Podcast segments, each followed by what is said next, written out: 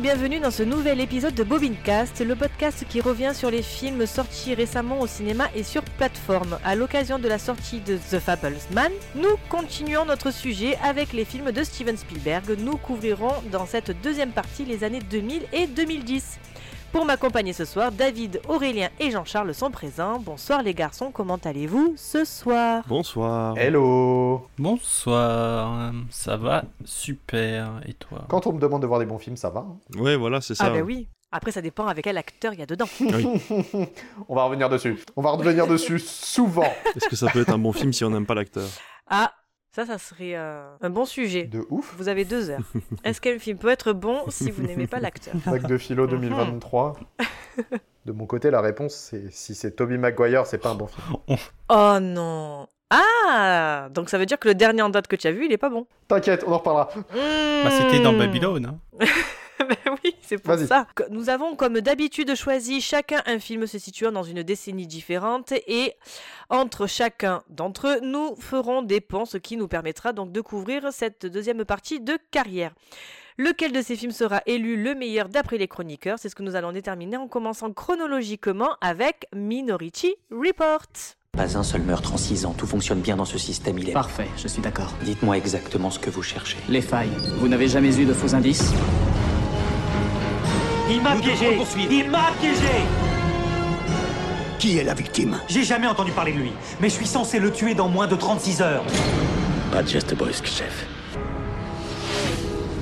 Tu ne peux pas fuir, John. Alors ne me poursuivez pas. Adapté de la nouvelle éponyme de Philippe Kadik, le film est sorti en octobre 2002, réalisé par Tonton Spielberg avec Tom Cruise, Colin Farrell, Peter Stormare et Catherine Maurice, pour une durée de 2h25 minutes.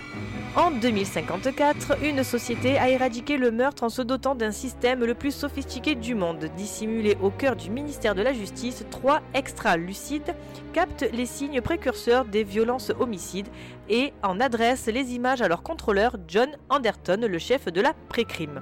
Mais un jour se produit l'impensable, l'ordinateur lui renvoie sa propre image. D'ici 36 heures, Anderton aura assassiné un parfait étranger. Devenu la cible de ses propres troupes, Anderton prend la fuite. Son seul espoir pour déjouer le complot, dénicher sa future victime, sa seule arme, les visions parcellaires et énigmatiques de la précogue Agatha. Petit point box-office, d'après vous, combien d'entrées a fait Minority Report en France? Oh, il a dû faire le million quand même. Moi, je dirais deux. Allez, 3. Alors, 1, 2, Non, deux spectateurs, moi. Moi, je l'avais.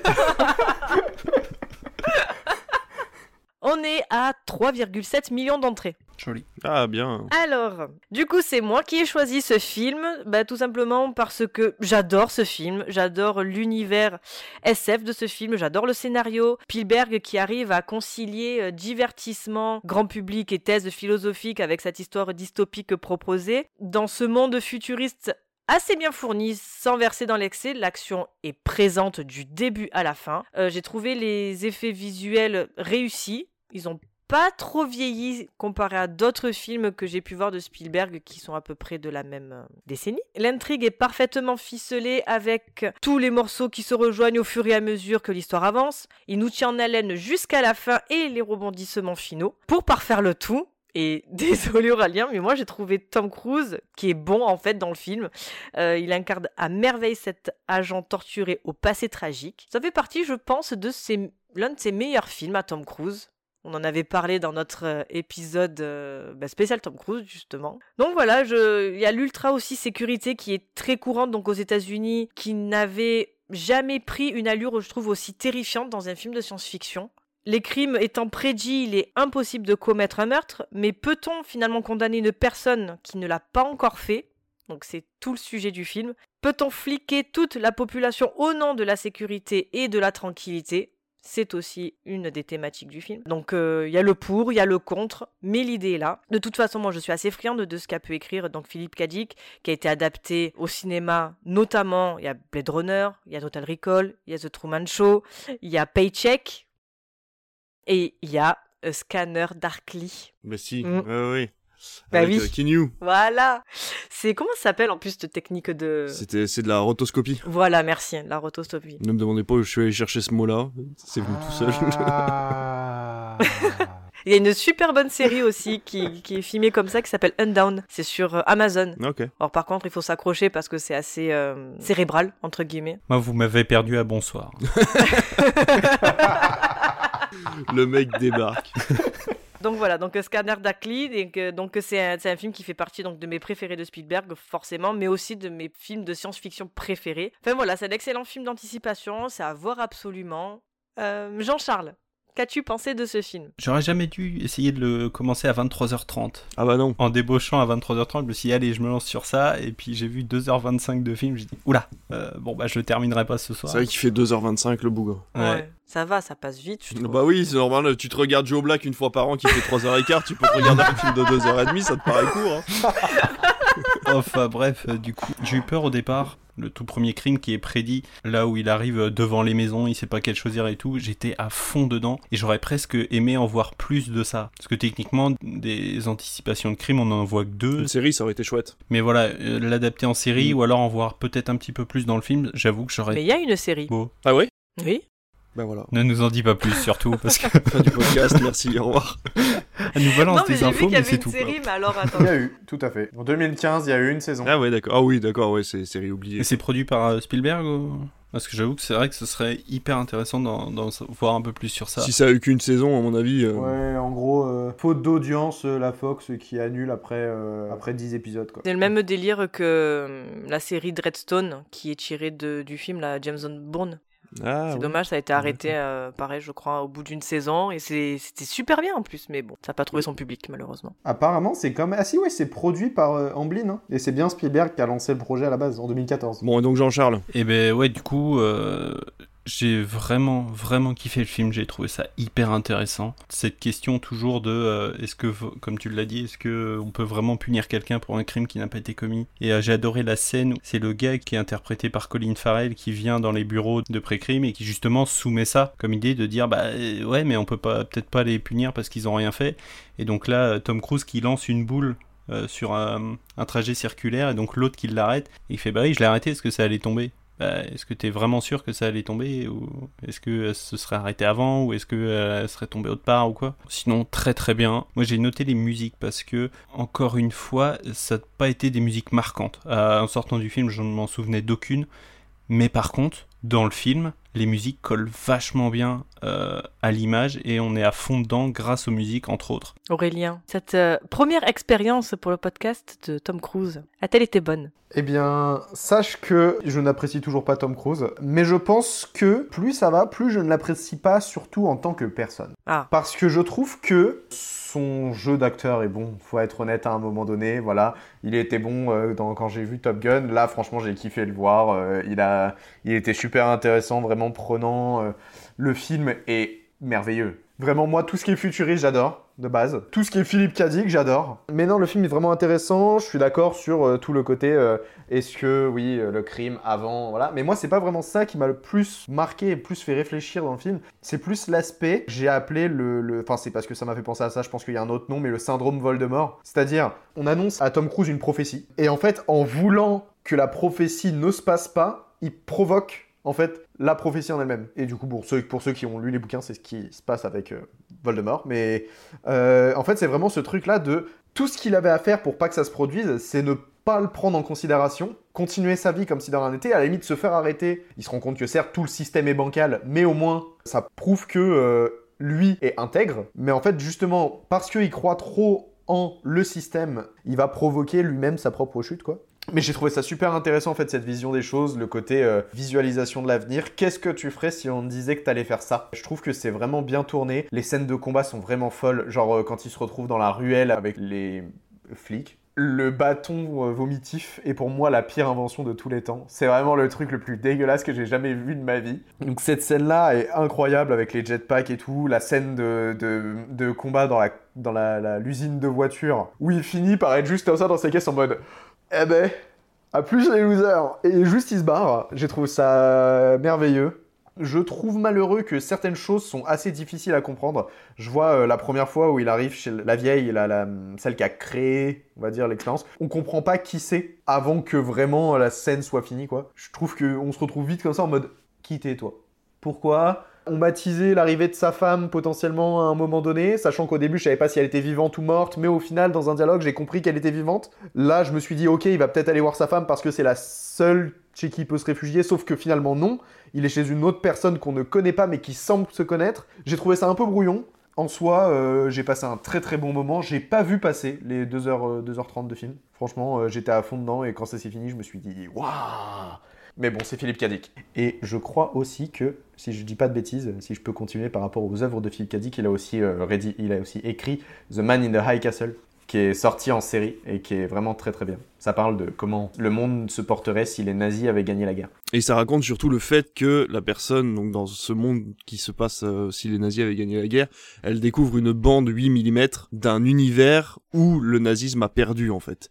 Et elle se dit mais attends si cette bande existe, il y a forcément un moyen de faire perdre les nazis. Est-ce que voilà, est-ce qu'on n'est pas dans la mauvaise réalité, etc., etc. Cadic quoi. Tout à fait. Et toi, du coup, euh, David? J'ai beaucoup aimé Minority Report, c'est une référence de la science-fiction comme c'est en faire euh, Spielberg, on en a parlé dans le dernier podcast, le mec dans les années 80 a révolutionné la science-fiction et il le fait encore cette fois-ci dans les années 2000. Malheureusement, on y reviendra aussi pour la guerre des mondes, il y a un rapport à l'effet numérique chez Spielberg qui est assez dommage. Je trouve que dans Jurassic Park, dans tous les autres films où il a pu utiliser la science-fiction de façon matérielle, là, les effets numériques, il y a des moments où tu dis, ah, dans 10 ans, je suis pas sûr de pouvoir le montrer à mes gosses ou à mes, ou à mes petits-enfants ou quoi que ce soit parce que ça tend tout doucement à vieillir. Moi, j'ai regardé la version DVD. Je soupçonne, comme pour la version DVD de Matrix, qu'ils aient retravaillé la colorimétrie. Et là, on a en fait un effet bleu, très bleu, très bleu-gris, où en fait, parfois, on perd en netteté, en fait, de, de l'action. Moi, il y a des moments où je- vraiment, j'en avais marre de regarder l'écran parce que ce bleu n'existe pas. Je veux dire, c'est pas comme si tu faisais euh, une nuit américaine, en fait, où tu prends une deux jours et tu mets un filtre bleu par-dessus pour quelques minutes. Là, le film, deux jours comme de nuit, se passe dans un univers complètement bleu,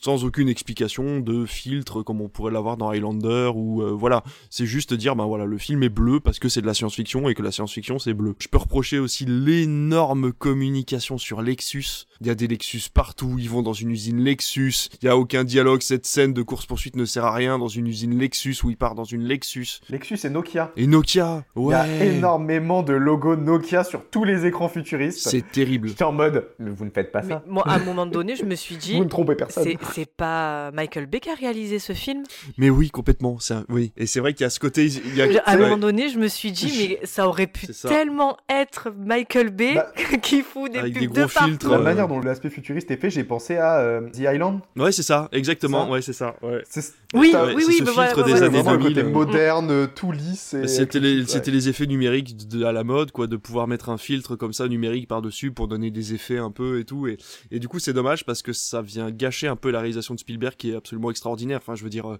les effets de montage, les effets de caméra, encore une fois, il y a cette fluidité de la caméra. Elle est vraiment extraordinaire et, et il le montre encore. Il arrive vraiment à calculer ses plans à l'avance et à montrer une action sans devoir créer un effet de montage, justement à l'inverse de Michael Bay qui arrive pas à faire un, un plan de plus de 3 secondes.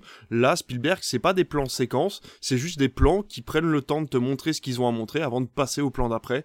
Et ça, euh, je trouve ça extraordinaire et ça se ressent dans Minority Report. Moi, j'ai beaucoup aimé euh, Minority Report, mais malheureusement, voilà, il y a ce bémol de beaucoup trop de pubs.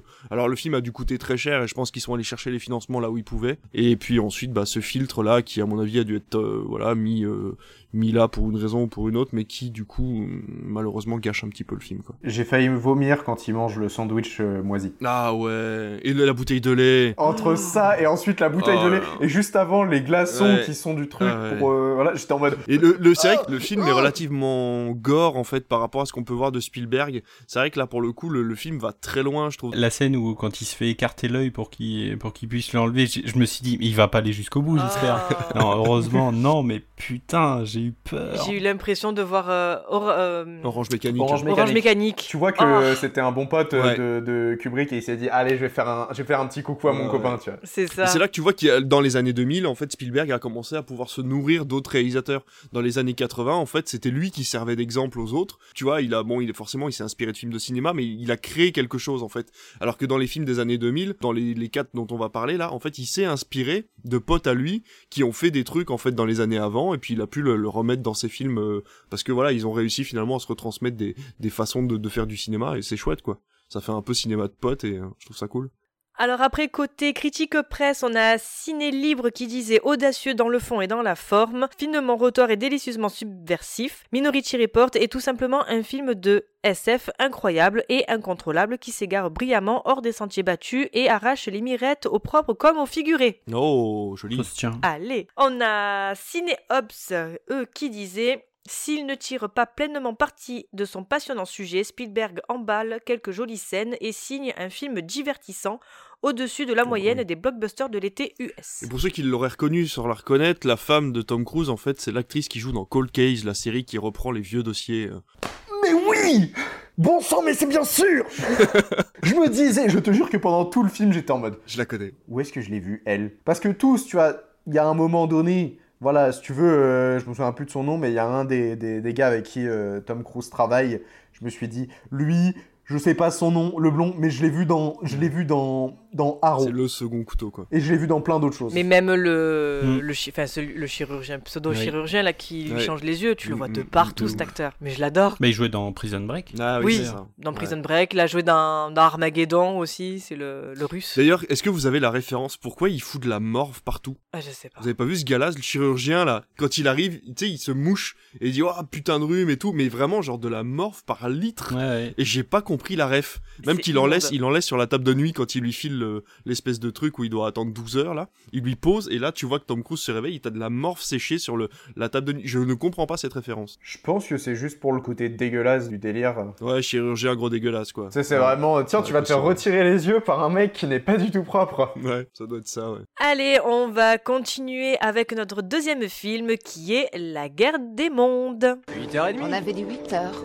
Salut papa. Salut Rachel. On rentre à 9h30 dimanche. Ta mère dit que t'as un devoir à faire pour lundi. Qu'est-ce que t'en sais, Ray Je sais tout. Rachel, tu veux voir un super truc Elle est tombée juste derrière la maison. La foudre ne frappe jamais deux fois. Ah, j'ai jamais vu un truc pareil. La foudre qui frappe plusieurs fois au même endroit. Vous sentez ça? Il y a quelque chose là-dessous. Ça bouge.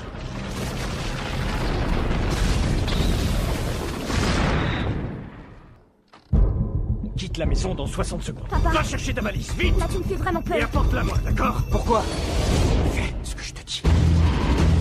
Dis-moi ce que tu as vu. C'est à qui cette voiture Ray, où tu vas comme ça? Qu'est-ce que tu fais? Monte, Mani. Descendez de cette bagnole, je plaisante pas, Ray. Monte, Mani, ou tu vas mourir? D'après le roman de Herbert George Wells, le film sorti en juillet 2005 réalisé par Steven Spielberg avec. Tom Cruise again, Jure. Dakota Fanning, Justin Chadwin, Miranda Otto et Tim Robbins pour une durée de 1h50. Ray Ferret, Ferri- Ferrier, Ray, Ray, euh, Ray, Ferrier. Lui, Lui, docker et père divorcé qui n'entretient que des relations épisodiques avec son fils Robbie 17 ans et sa fille Rachel 11 ans. Quelques minutes après que son ex-femme lui ait confié la garde des enfants pour le week-end, un puissant orage éclate et déclenche d'étranges phénomènes comme l'arrêt total des véhicules à cause d'éclairs électromagnétiques. Bientôt, d'énormes engins mécaniques surgissent de sous la terre et désintègrent les êtres humains dans le chaos le plus total. Petit point box-office, d'après vous, combien d'entrées a fait La Guerre des Mondes en France 4 millions. Ah merde, tu m'as volé mon. Oh, ça fait beaucoup. Ah bah j'allais le dire. Ça fait beaucoup, je trouve. Moi, j'aurais sur 3 comme avant. Eh bah moi je monte à 5, allez, soyons fous. 3,9. Ah ouais, ouais. Euh, plus proche Pas de mal, 4 pas mal, millions que de mal. 3 millions. Hein. Ouais, ouais. c'est Ah, mais vrai, comme c'est le juste prix, quand t'es au-dessus, t'as perdu. T'avais vraiment la voix de, de, de Ludig en plus, je trouve, tu sais. ah, Pile pile. Poil Alors David, c'est toi qui as choisi ce film. Pourquoi? Je l'ai vu il y a très longtemps, euh, dans une version DivX que j'avais été dû télécharger euh, après être tombé quatre fois sur le mauvais film. C'est pas bien. Oh, qui ne faisait le pas ça à l'époque? On Le pas rebelle. L'époque des mules. 12 heures de téléchargement. Ouais, c'est ça, ouais. Tu devais attendre d'une semaine pour avoir ton film, puis au final, c'était un truc de cul. Bref, dans tous les cas, je l'ai vu à ce moment-là. J'en ai pas gardé un énorme souvenir parce que je mangeais les films un peu comme des burgers à l'époque. Et donc du coup, euh, j'avais pas vraiment fait gaffe à ce que je regardais. Je savais pas que c'était un Spielberg. Moi, Tom Cruise m'avait pas euh, plus euh, voilà euh, convaincu que ça. Et en fait, il est en train de revenir à la mode. Là, en ce moment, il y a pas mal de, de, de, threads euh, Twitter en fait qui disent que finalement, La Guerre des Mondes c'est pas si mal et que c'est un peu le film mal aimé de, de Spielberg. C'est tout à fait vrai. Alors, il y a des défauts au film, hein, forcément, mais il y a plein plein de qualités. Comme par exemple le fait que ça soit pas un film de guerre, c'est un film sur la guerre. C'est-à-dire qu'en fait, une guerre est enclenchée. Et qu'est-ce qui se passe si du jour au lendemain ton territoire est attaqué? Qu'est-ce qui se passe euh, Par exemple, qu'est-ce qui s'est passé dans l'esprit des Ukrainiens le jour où la Russie a débarqué? Bah, c'est un peu le même concept, c'est-à-dire que t'as un gars, enfin t'as une armée qui arrive de nulle part. Là, ils ont pris des extraterrestres pour ne nommer personne en fait. Hein. Pour que ça concerne tous les humains et pas juste une partie de l'humanité. Et humainement, dramatiquement, qu'est-ce qui se passe? Où est-ce que t'emmènes tes enfants, qu'est-ce que tu leur demandes de faire, et t'as tous les stéréotypes possibles. T'as le père, en fait, qui, ne s'est jamais occupé de ses enfants, qui ne prend que des mauvaises décisions. La petite fille qui est complètement euh, tétanisée et qui n'arrive pas à gérer la situation sans sa mère. Tu as le fils qui veut absolument s'engager, même s'il voit qu'il y a absolument aucune solution. Enfin voilà, tout ça euh, rappelle vraiment euh, n'importe quelle situation euh, de guerre, euh, telle que nos grands-parents ou ceux avant eux les ont connus. Il y a énormément de rappels bah, au camp de concentration, par exemple, parce que tous les moments, en fait, quand ils désintègrent les gens, ça devient de la poussière, ça devient de la cendre. Et donc il y a des gros nuages de cendres comme ça qui apparaissent. On a les exodes, des gens qui marchent en fait sans savoir où ils vont pendant des heures et des heures, voire des jours. J'avais noté aussi que le film était épuisant. Je suis sorti épuisé de la séance parce qu'en fait, quand t'as pas des moments hyper dramatiques où tu te dis c'est pas la bonne décision, mais c'est la seule décision à prendre, et ben t'as des moments d'action intense où tu te dis mais ils vont pas s'en sortir quoi. Donc vraiment le film à la fin, je suis arrivé quand t'as les derniers instants, les derniers instants quand il arrive à retourner voir sa femme, bah vraiment, euh, moi je me suis dit ok tu souffles. Et là, t'arrives à la conclusion et tu te dis, mais mec, vraiment, c'est ça la conclusion. Et je pense que c'est ça que les gens ont retenu et qui se sont dit, mais c'est un film de merde. Pourquoi tu fais finir un film comme ça, quoi? Genre, ah oui, non, mais en fait, ils sont allergiques à nous. Ça. Mais quoi? Du coup, genre, en fait, ils aiment pas l'eau et vu qu'il y a que de l'eau sur Terre, eh ben, ils sont morts. C'est même pas ça, moi, ce que j'ai compris. Moi, de ce que j'ai compris, c'est juste qu'il y a des bactéries qui fait que. Euh, il... C'est ça, oui, en gros, c'est ça. Non, mais je parle de l'eau parce qu'en fait, Morgan Freeman, à la fin, il a, une voix off et il te montre des gouttes d'eau et en fait, il dit que la plus petite particule, en fait, euh, la, non, la chose la plus naturelle, en fait, euh, créée sur Terre, euh, les a battus, quoi. En gros, il parle d'un organisme, quel qu'il soit, que ce soit des bactéries ou ce soit, en gros, c'est pas les humains qui ont fait le taf, en fait. Ça, ça montre un peu comme si c'était euh, une période de la vie de l'humanité, quoi. C'est-à-dire que, voilà, l'humanité a survécu, par chance, par coïncidence, parce qu'on veut. Alors moi ça me gêne aussi ça, c'est que je veux bien que Spielberg il a une relation, enfin il a une relation avec la religion qui, ça se voit dans The Fableman encore une fois. Il a une relation avec la religion qui est assez particulière, mais finir son film par grâce à Dieu, les humains sont en vie, j'ai vraiment été gêné en fait. Notre population plutôt européenne a dû être choquée par, enfin pas choquée, mais a dû être déçue par ça parce qu'en fait ça fait longtemps qu'on a une majorité de personnes qui sont athéistes ou en tout cas non croyantes ou non pratiquantes on va dire. Ça fait longtemps qu'on s'en remet plus à Dieu en fait pour ce genre de choses. Et c'est vrai que finir un film là-dessus dans les années 2000, je me dis bah mec. Euh, non, si tu parles de l'humanité en règle générale, viens pas donner grâce à Dieu à la fin de ton film, tu vois. Ce serait juste pour les Américains, à la limite, ce serait le territoire américain qui sera attaqué, c'est la grâce à Dieu, ils sont hyper croyants, tant mieux pour eux, ça fonctionne, tu vois. Mais là, quand ça parle à l'échelle humaine, de l'humanité entière, tu peux pas t'en remettre à Dieu, quoi, c'est pas possible. Et la dernière chose, c'est que, encore une fois, c'est pas vraiment de la faute de Spielberg, même s'il y a des scènes qui sont hyper impressionnantes, le film vieillit assez mal dans ses effets numériques. Il y a des moments où on n'y croit pas, on voit euh, quand ils sont en course-poursuite avec le 4x4, on voit vraiment que le 4x4 essaie de faire ce qu'il peut pour que ça paraisse réaliste, mais qu'en fait, derrière, c'est un gros fond vert. Il y a des moments où, tu vois, les gens regardent dans le vide, et en fait, les techniques à l'époque ne permettaient pas de faire des ciblages, en fait, à mon avis, comme on fait maintenant avec du tracking, et du coup, les gens n'ont rien à regarder, et ils regardent un peu dans le vide en mode euh, qu'est-ce qu'on est en train de regarder quoi tu vois. Donc il y a un moment où euh, la terre tremble et ils regardent et en fait ils se rendent compte que ça arrive par le sous-sol. Et je suis désolé les, les figurants regardent ça euh, comme si c'était juste un piéton écrasé quoi. Je veux dire il y a rien ils ont pas l'air hyper impressionnés alors qu'il y a quand même la terre qui est en train de trembler. Il y a un trou au milieu du sol et ils sont pas plus impressionnés que ça. Quand même un trou au milieu de la route, tu vois. Donc euh, moi je me serais barré depuis longtemps. c'est rien, c'est un nid de poule. c'est un nid de poule. Tu remets un peu de béton, c'est terminé. Non mais voilà, énormément de qualité au niveau dramatique dans le film, mais en soi c'est un film à voir absolument quand on veut comprendre euh, bah, l'effort de guerre, euh, le, les problèmes de la guerre et puis surtout le drame que ça représente en fait, mais qu'on veut pas forcément l'associer à un moment historique. Pour le coup, moi, la, guerre des mondes, alors je l'ai revu pour la deuxième fois, parce que c'est vrai que le premier visionnage était en mode, mais qu'est-ce que c'est ce truc? Je n'aime absolument Et deuxième visionnage, ben ça, ça a confirmé en fait, je n'aime pas ce film. En fait, on te dit que les aliens viennent du sol, mais finalement ils, sont euh, catapultés via les éclairs. Donc tu te dis que finalement ils viennent pas du sol, et puis ils viennent du sol, mais qu'est-ce qu'ils ont foutu là-dedans? Enfin, Alors c'est pas Spielberg le problème là pour le coup, c'est le scénario qui va pas, puisque ça c'est pas expliqué. La gamine, elle est juste exécrable. Enfin, j'en peux plus. Moi j'ai eu envie de la tuer, mais 8 millions de fois. En plus, il y a Tom Cruise qui lui dit à un moment, genre. Robbie, marche pas trop vite. Robbie, fais pas ça. Robbie, reste là. Papa, fais. Oh là là, mais tais-toi déjà? Tu me saoules? Lui, il en peut plus. Il a, il, est en, en panique totale. Et t'as la gamine qui, qui fait que hurler, hurler, hurler. Le gamin, il se barre à un moment donné. Tom Cruise le, le laisse partir, mais il revient à la fin. Tu sais même pas comment. Ouais, ça j'ai pas compris. Il arrive chez les, ses ex-beaux-parents. Et d'un coup, de dos, tu vois le fils arriver. Tu fais, mais t'étais où?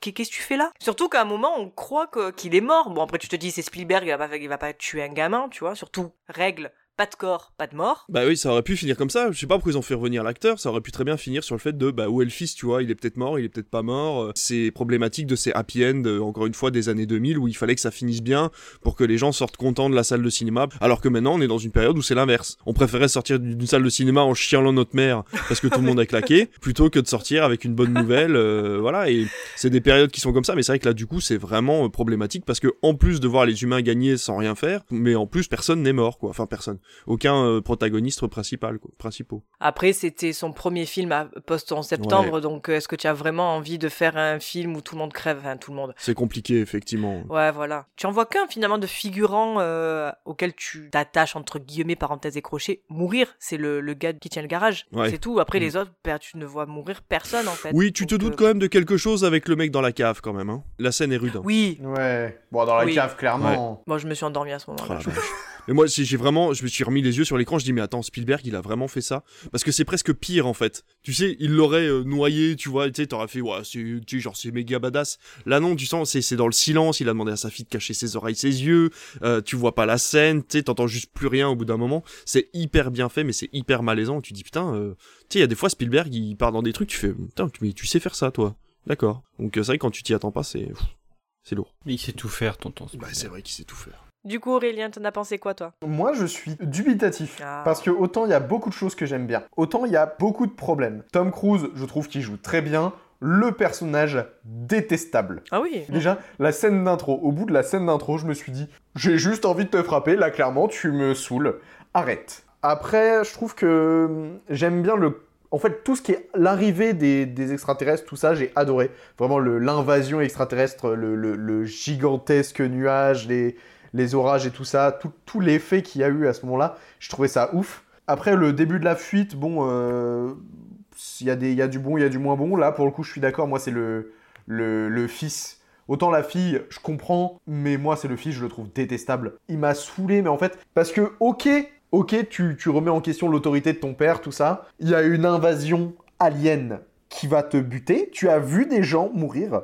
Même si t'as pas confiance en lui, tu écoutes les ordres. C'est simple, c'est une règle de survie. Lui, il fait un enchaînement de trucs qui juste me m'énerve. Le truc que j'ai bien kiffé, et du coup, ça rejoint un peu ce que David, euh, tu disais euh, tout à l'heure par rapport à Minority Report, c'est l'utilisation de la caméra de Spielberg. Tu sais, il, il utilise sa caméra pour montrer vraiment des choses. Moi, c'est quand ils sont dans la cave, la cave du coup de la maison de son ex-femme, où t'as juste, il met la caméra, qui se déplace d'un côté pour te montrer ce qui se passe par là, les enfants qui récupèrent leurs affaires, tout ça. La caméra, elle se balade juste dans une scène pour te montrer ce qui se passe un peu, histoire que t'aies la situation.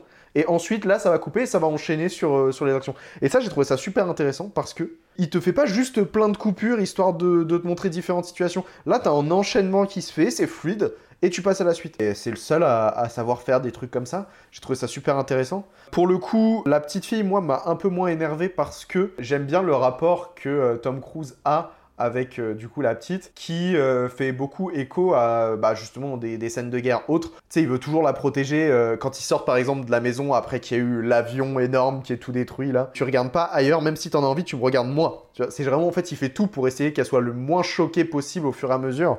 Et j'ai trouvé ça super intéressant. Ben, c'est surtout qu'il s'adapte en fait parce que au, début il ne sait pas qu'elle fait des crises d'angoisse, d'anxiété, tout ce que tu Bah, veux. c'est ça. Et c'est en- enfin voilà donc tu sens que c'est un, père qui n'a pas été présent pour ses enfants, mais qu'au fur et à mesure du film, ben, en gros, il s'investit. Mais il lui transmet aussi. Oui. Parce qu'au début, il connaît pas la chanson. Quand il connaît pas la comptine, après, à la fin, il lui en dit une autre et elle accepte Ouais.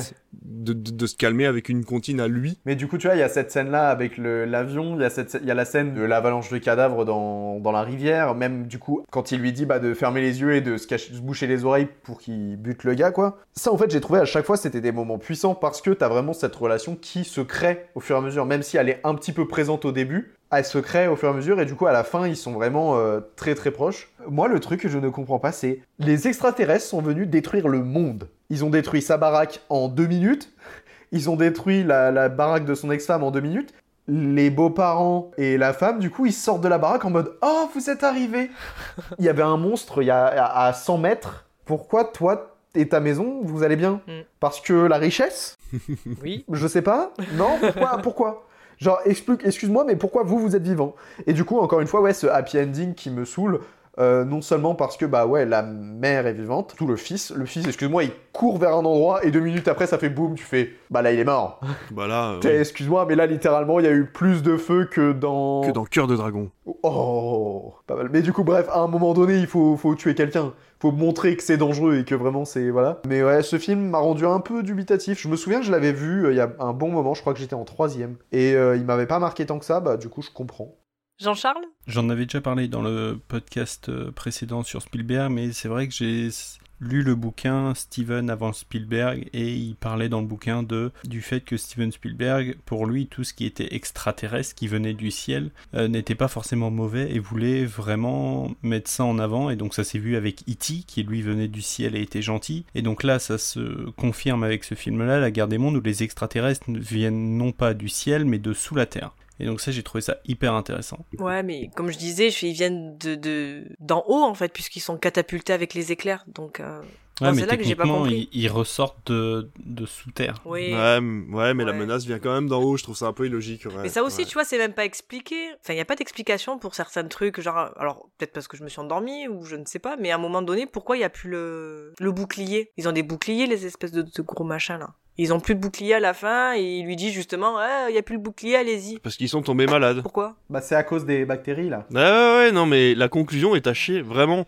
À partir du moment où ouais, il récupère j'ai- la petite. La maladie les a juste affaiblis et du coup, bah, ils se sont dit, bon, bah, c'est le moment. Parce qu'ils sont malades, ils n'ont plus de bouclier. Ben, pff, ouais, apparemment ça fait déconner le système, je sais pas quoi. Il y a un truc qui est pas logique. Tu vois, ce qui est dommage, c'est que par exemple, on se rend compte à un moment que il les absorbe. Il, c'est, on est, on est une espèce de nourriture pour eux. C'est con, mais tu vois, ça aurait été un truc marrant de, par exemple, intégrer quelque chose de moderne dans notre nourriture, une connerie. Tu sais, genre les fast-food ou tu vois, un truc à la con, de dire, bah en fait, l'humain a évolué et c'est une de nos tares qui fait qu'on a réussi à survivre. Tu sais, genre la clope, tu vois, genre dire, bah en fait, c'est les fumeurs avec le tabac, bah en fait, du coup, ils supportent pas le tabac, tu vois. C'est une connerie, mais La tabac force. la tabac force, exactement. Fumer fait tousser. Et on y revient, tu vois. Non, mais tu vois, ça aurait été une idée à la con comme ça, j'y aurais plus cru que là, Morgan Freeman qui me dit, bah en fait, c'est un microbe, on sait pas lequel, qui les a rendus malades. Mais non, mais en plus, ils sont enfermés, tu vois, je veux dire, le truc est hermétiquement fermé, en fait. Donc, à quel moment il y a un microbe qui a pu rentrer là-dedans? Donc, hormis le fait qu'il nous absorbe, nous, notre sang, et qu'il y aurait un truc dans notre sang qui les ait rendus malades, ce que je comprendrais. Mais là, non, Morgan Freeman ne fait, enfin Morgan Freeman, la voix off ne fait absolument aucune allusion à quelque chose de précis. Si le moment où ils pouvaient tomber malades, c'est pas les tripodes, c'est les petits êtres à l'intérieur, c'est quand Oui. ils sortent et qu'ils se baladent. Sauf que du coup, encore une fois, oui, je comprends pas comment les tripodes peuvent perdre leur bouclier alors que ce sont des machines. C'est ça. Parce qu'il faut rester appuyé le pied dessus et que vu qu'ils sont malades, ils arrêtent d'appuyer, c'est comme les trains. Et du coup, vu qu'ils arrêtent d'appuyer, bah, le bouclier marche plus. Du coup, Jean-Charles, pardon. RTGV. Et euh, non, moi j'ai passé un très bon moment devant le film, mais par contre ça m'a énormément fait penser à la série Falling Skies, qui est une série qui est sortie en 2011 et qui est produite par Steven Spielberg.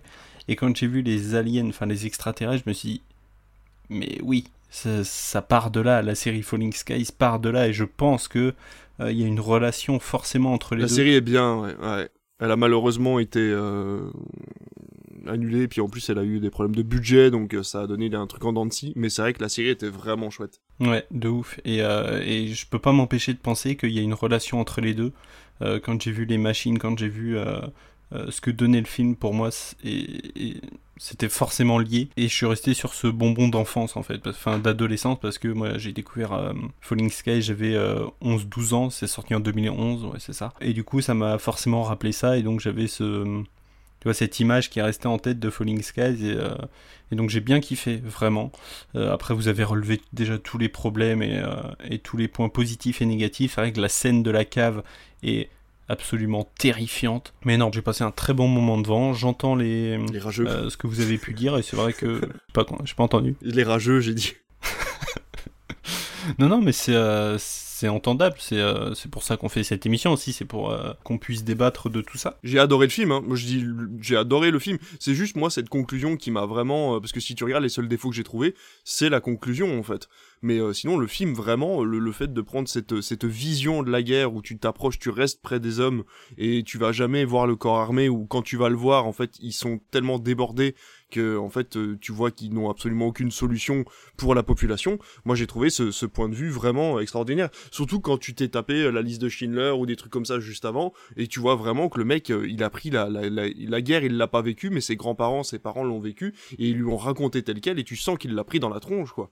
Et donc c'est extraordinaire de voir quelqu'un qui arrive, qui ne l'a pas vécu et qui arrive à la retranscrire aussi bien. Et petite fact que j'ai appris aujourd'hui, apparemment Spielberg et Tom Cruise étaient brouillés euh, depuis ce film-là, la com juste avant la sortie, et ils se sont réconciliés entre guillemets récemment euh, parce que Spielberg a remercié Tom Cruise d'avoir sauvé le cinéma entre guillemets, c'est ce, les propos qu'il a dit, et donc apparemment euh, de là ils se seraient réconciliés. Ouais, c'est ça. En fait, Tom Cruise, il était à un moment de sa vie un peu compliqué à la sortie du film. Il a utilisé la promo autour du film pour faire la bah, la, promotion d'autres choses qu'on appelle la scientologie, un groupe assez euh, sectaire euh, dont il a rejoint les rangs. C'est ça, entre autres, qui a pas trop plu à, Spielberg, et du coup, euh, c'est pour ça qu'ils se sont embrouillés, mais c'est vrai que du coup, la, communication autour du film et les avis ont beaucoup aussi taclé le fait que, ouais, toute la promo, dans, toutes les interviews qu'il a fait pour la promo de ce film, Tom Cruise parlait uniquement de son groupe religieux. Quoi. Côté critique presse, Mad Movies disait On sort bel et bien de la salle balayé par l'émotion et éprouvé d'avoir assisté à cet ahurissant spectacle.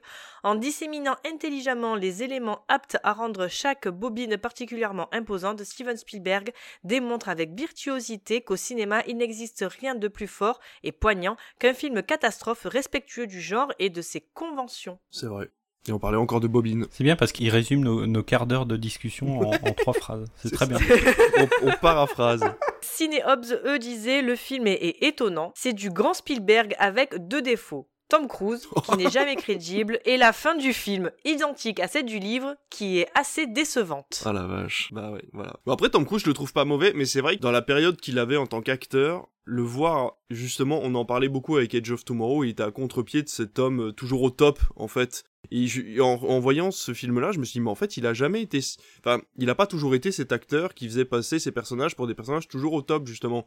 Avec, justement, la guerre des mondes, il, présente un acteur qui a des faiblesses, d'énormes faiblesses. Et en fait, quand j'ai vu ce personnage, au début, j'y ai pas cru, en me disant, mais attends, mais c'est pas Tom Cruise, en fait. C'est pas le Tom Cruise des années 2000 que je connaissais, où le mec était genre on the top, genre le mec parfait et tout, machin. Là, c'est vraiment le mec qui est vraiment en bas de l'échelle. Et je me suis dit, bah, tu vois, au début, j'ai mis un peu de temps à m'y faire en me disant, bah attends, euh, ça marche, mais je m'y attendais pas, quoi. T'as vraiment ce truc où il fait très, bah, le, le, gars qui est un peu raté, quoi. Tu sais, il y a rien dans son, y a rien dans ses frigos, il y a son mariage, il a foiré. Y a rien qui va. Lui, il refuse de faire des heures. Il a un V8 au milieu de son salon. Voilà, il a un V8 au milieu de son salon.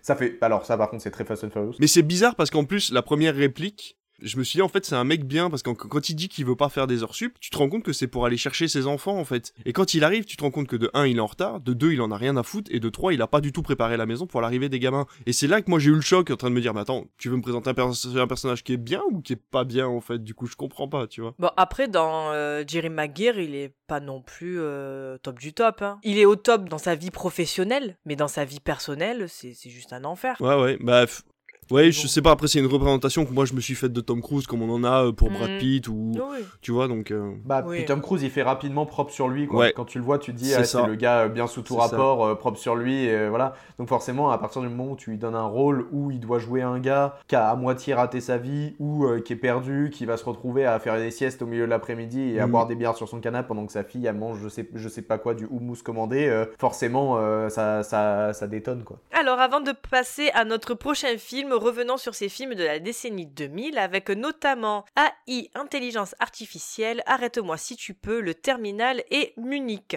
Il sortira lors de cette décennie le quatrième opus d'Indiana Jones. Je me tourne vers vous les garçons, avez-vous vu certains de ces films Jean-Charles? Euh, j'ai haï, je l'ai trouvé en DVD il y a pas longtemps et, euh, et je vais me le mater. Mais c'est vrai que j'ai trouvé que sur euh, ces trois films, donc AI et Minority Report, j'ai trouvé qu'ils mettaient un petit peu, comme tu disais, le même filtre. C'est le filtre un peu bleuté blanc. Mais Munich me, me chauffe énormément. Euh, j'ai failli le prendre pour le podcast du jour. Aurélien Moi aussi, j'ai vu AI, j'ai beaucoup aimé et je suis d'accord. Je pense que c'était euh, Spielberg qui s'est tapé un délire au début des années 2000 avec euh, Ah, les gars, on va faire du futur, on va mettre du bleu et du argenté. Du coup, il en a mis partout. Mais euh, j'ai vu AI, j'ai vu le Terminal, j'adore le Terminal. Je trouve ça exceptionnel. Je trouve que Tom Hanks dans ce film est incroyable. C'est pour moi un- une masterclass. C'est inspiré d'une histoire vraie. Du coup, c'est vraiment, vraiment fou. Arrête-moi si tu peux. euh, pareil, pour moi, c'est un classique. Pour le coup, Munich, pareil, j'ai très envie de le voir, sachant que j'ai vu des tweets, euh, je, je saurais pas dire de qui, il y a deux jours, je crois, qui disaient euh, Waouh, Munich, vraiment, les gars, vous vous rendez compte que c'est le meilleur, le meilleur film de Spielberg? Je me suis dit Ah ouais, tant que ça J'ai raté ça Bon, bah, va falloir que je vois ça. Moi, Intelligence Artificielle, je l'ai pas aimé. C'est un genre de Pinocchio. euh, c'est clairement Pinocchio, c'est clairement euh, c'est il l'a dit hein, c'est un remake de Pinocchio en version science-fiction. Ouais, ouais. Mais euh, le problème, c'est qu'il y a des thèmes qui sont abordés, mais qui sont jamais creusés. Je trouve ça dommage, en fait. Tu vois les gens qui euh, ont des, des enfants, une société met au point des enfants robots pour euh, que, des gens qui n'arrivent pas à avoir d'enfants puissent en avoir. Enfin bon, bref. Mais du coup, je trouve ça super creepy parce que c'est des enfants qui ne vivent jamais, donc tu n'as pas cette évolution, toi, en tant que parent. Et tu as donc ces gens qui veulent des enfants et d'autres qui sont anti-robots. Et tu vois, c'est pas creusé. Je trouve ça dommage. C'est-à-dire, oui, tu n'aimes pas les robots, mais pourquoi? Parce qu'à un moment, tu te retrouves dans une espèce de foire où ils se font tout péter. Et le, personnage de, de Jude pareil, je trouve qu'il est super intéressant. Et ça te montre la thématique de un robot tueur, même s'il a été pris dans un complot. Et à, aucun moment c'est exploité ça. Qu'est-ce qui devient, qu'est-ce qui devient pas? Il y a des thématiques qui sont intéressantes, mais qui ne sont pas creusées. Et je trouve ça vraiment dommage en fait. Je crois qu'à la toute base, AI, c'était euh, le dernier projet de Kubrick qui avait, trouvé le, sujet, qui avait commencé à développer le truc, sauf qu'entre temps, il est décédé. Et euh, du coup, c'est Spielberg, en fait, il s'est dit, bah en fait, je peux pas laisser ça comme ça, pour lui, je vais le finir. Donc en fait, il a repris le projet, il l'a retravaillé, et du coup, il l'a terminé. Mais il me semble qu'à la base, ouais, c'était un truc qui avait été initié par, euh, Kubrick, inspiré de, je sais plus, je crois que c'est un, non, pas un comic book, comic book, je sais plus, mais voilà c'est pas forcément un Spielberg euh, classique et qui a beaucoup de choses un peu particulières parce que tu sais que déjà l'IA, Kubrick, ça fait un bon moment, il avait déjà fait pas mal de films. Enfin, je vois 2001 par exemple où il traite un peu de l'IA, donc c'est déjà un sujet qui est récurrent. Et oui, après. euh, J'avais pas gardé un souvenir euh, super cool en fait de ce film, et là de, de le revoir, je me suis dit ouais, bah en fait, ça n'a pas changé quoi. C'est comme la guerre des mondes. Je me suis dit bon, arrête-moi si tu peux. Oui, bon, on va pas, je vais pas en parler mille ans. C'est bien. De, de, de, non, non, c'est bien. non, c'est bien. Mais DiCaprio, DiCaprio, en fait, si un jour on a l'occasion de faire un podcast sur DiCaprio, Caprio. euh, moi je trouve que à partir de 2000, je sais pas, il y, a une- il y a une cassure qui se fait. J'arrive pas, DiCaprio après. Caprio. donc, euh, c'est bon. Ce running gag de l'enfer. DiCaprio Tu l'entends vraiment en fond, quoi, tu sais, genre.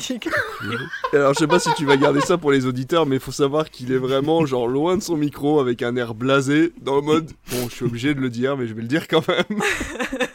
Putain, dans 5 minutes, tu vas dire quoi? Il va faire phare Le terminal, j'adore la performance de Tom Hanks. de Tom, euh, dire Tom Cruise, de Tom Hanks. Presque. Il y a trop de Tom. Ouais, de Tom Hardy, de Tom. J'ai du zor. De Tom Hiddleston. Et Jerry. Tom. euh, Tom Holland. Tom Brady, mais il est pas. Tu veux faire tous les tomes? Tom, Tom et Nana? Bon, Bref, David, Oui. quelque chose à rajouter sur ces quatre films? J'ai pas vu Munich, je viens de lire le synopsis là, euh, ça a l'air ça a l'air tendu comme film un peu quand même euh, les conflits israélo-palestiniens, moi j'y touche pas trop à ces trucs là donc euh, là pour le coup euh, voilà. Donc euh, j'irai jeter un coup d'œil mais c'est vrai que c'est pas forcément un thème qui m'attire énormément. Intelligence artificielle, j'avais été choqué parce que je crois que je l'avais vu au ciné, mais c'était en 2001 donc je devais avoir 11 ou 12 ans mais euh, c'était genre bon bah viens, on va voir un Spielberg, tu vois, tu. Du coup effectivement, euh, tu sors un peu choqué en tant que gamin de te dire ah d'accord, donc l'humanité va complètement disparaître et va être remplacée par des robots. Euh, pendant ce temps-là, tu vois des robots qui sont balancés par des hélices euh, par des humains pour se s'amuser en fait. hein. Donc tout ça, tout ça dans la, joie et la bonne humeur. Donc c'est vrai que quand t'as 11-12 ans et que tu crois au futur, tu dis bon, tu remets un peu en question toute ta vie, qui était déjà pas bien longue. Arrête-moi si tu peux, j'adore. Je peux le regarder en boucle. Je trouve que c'est une masterclass. C'est un peu comme Forrest Gump en, plus tendre. C'est-à-dire que tu peux le montrer en fait à un gamin de justement de 10, 12, 13 ans. Tu vas regarder ton premier film pour les grands, quoi, tu vois. Ce côté un petit peu arnaque à la Ocean, qui est hyper facile à comprendre et en même temps qui crée un petit peu de difficulté pour ton cerveau. Et, et le duo euh, Hollande-DiCaprio, euh, bah voilà, je l'ai fait. Le duo Hanks DiCaprio du coup euh, fonctionne très bien. Donc voilà, j'adore euh, Arrête-moi si tu peux. Le terminal, je le trouve chouette et à chaque fois que je le regarde, plus je le regarde, plus je me dis mais en fait, elle est pas drôle cette histoire quoi. Et même si le film euh, essaye avec cette musique de te donner un côté un petit peu euh, comment dire? Je trouve que la musique donne un truc un peu euh, à la euh, mince comique français qui joue avec Depardieu le, le grand blanc à chaussures noires, tu vois, Pierre Richard. Il y a un côté un peu Pierre Richard dans le dans la musique du film, tu vois, il y a ce côté un petit peu maladroit quoi et en fait, tu te rends compte que la- voilà, le, le thème principal du film est pas drôle du tout et plus t'avances dans le scénar et puis tu dis waouh, en fait euh, mais euh, voilà, mais il est top par contre, enfin c'est une vraie leçon de vie, je trouve euh, le terminal et je conseille à tout le monde de voir ces films là parce que vraiment c'est des, c'est des masterclass. Même s'il y a quelques défauts dans certains d'entre eux comme on vient de le dire, ça reste quand même des films à voir euh, qui permettent d'appréhender et d'apprendre le cinéma euh, sans trop de difficultés quoi.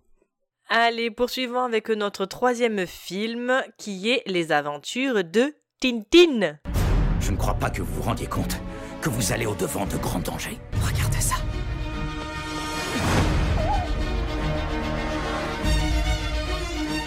La licorne. Quel secret renfermes-tu?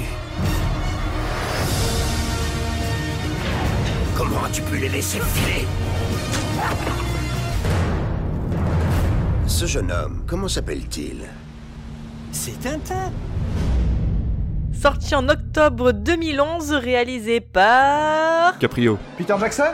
Bravo Avec les voix VO de Jamie Bell, Andy Serkis, Daniel Craig, Nick Frost et Simon Pegg pour une durée de 1h47 minutes.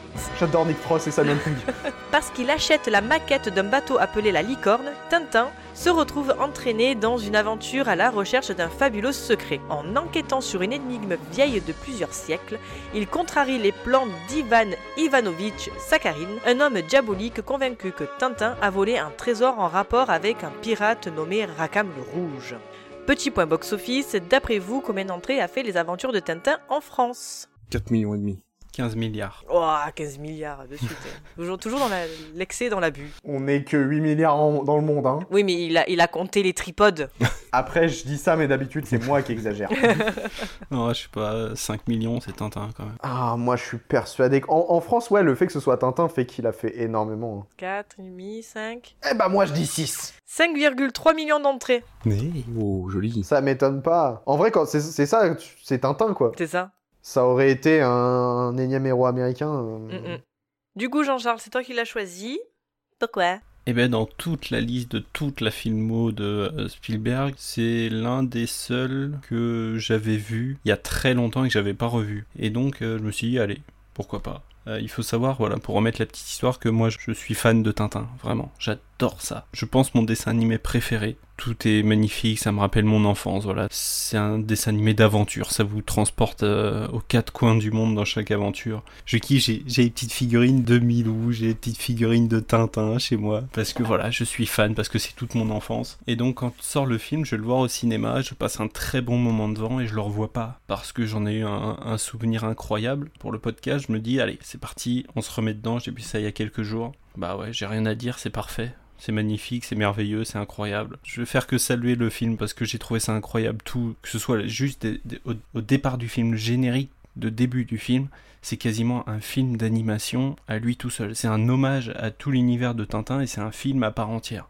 Alors moi, pour le coup, j'ai trouvé que l'intro, ça me faisait penser à la même intro qu'Arrête-moi si tu peux, Ouais. visuellement. Puis même au niveau de la musique. hein. Ah, peut-être. Bon, après, c'est toujours le même compo, mais Arrête-moi si tu peux, c'est une boîte française qui a fait l'intro. Mais alors, est-ce que c'est du coup la même boîte qui a fait l'intro de Tintin Je sais pas, mais en tout cas, je me suis dit la même chose que toi. Mm, Mm, c'est le mm. même délire. Ouais, complètement. Ça n'enlève pas la qualité de l'introduction, hein, attention. hein, mais c'est- Mm. Non, non, pardon, Jean-Charles, je t'ai coupé. Vraiment kiffant, j'ai revu le film. Tu peux mater ça, je suis sûr encore dans 20 ans que ça aura pas pris une ride. Exactement comme Avatar. Avatar est sorti en 2009, j'ai vu pour la toute première fois en 2020. Et ça avait pas pris une ride. Et là, c'est pareil, le film a plus de 10 ans et ça se regarde parfaitement. Le film mélange trois albums, je crois, de mémoire. Et je trouve que c'est fait vraiment de manière incroyable. C'est relativement fidèle, que ce soit au film d'animation et au BD en même temps. J'ai énormément de mal avec les nouvelles animations 3D. On refait tous les dessins animés de, notre enfance avec des, une nouvelle 3D. Ça a été le cas pour euh, le petit Nicolas, ça a été le cas avec énormément de films d'animation et j'ai énormément de mal avec ça.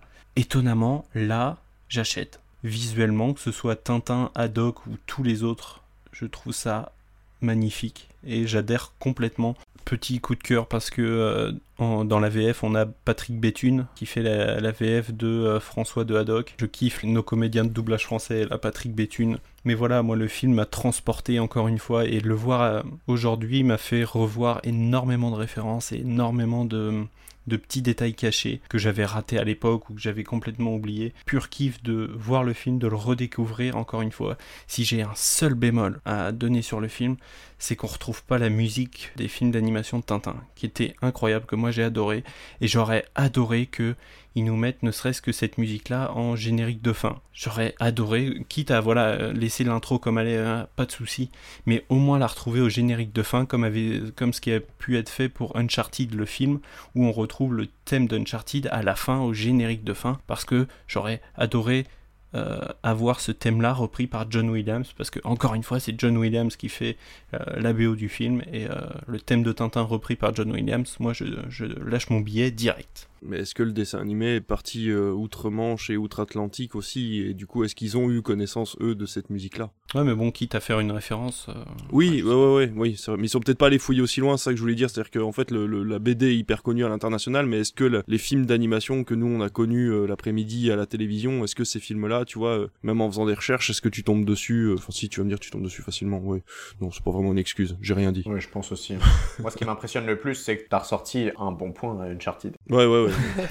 Et j'ai même trouvé, tu vois, qu'il y a des- scènes dans le, euh, secret de la licorne qui dépassent le film d'animation. Notamment la scène où, en fait, ils sont sur le paquebot, ils veulent entrer là où ils ont enfermé Tintin. Tintin a bloqué la porte, ils font exploser la porte et ensuite il a mis des bouteilles de champagne euh, pour euh, faire style qui tire.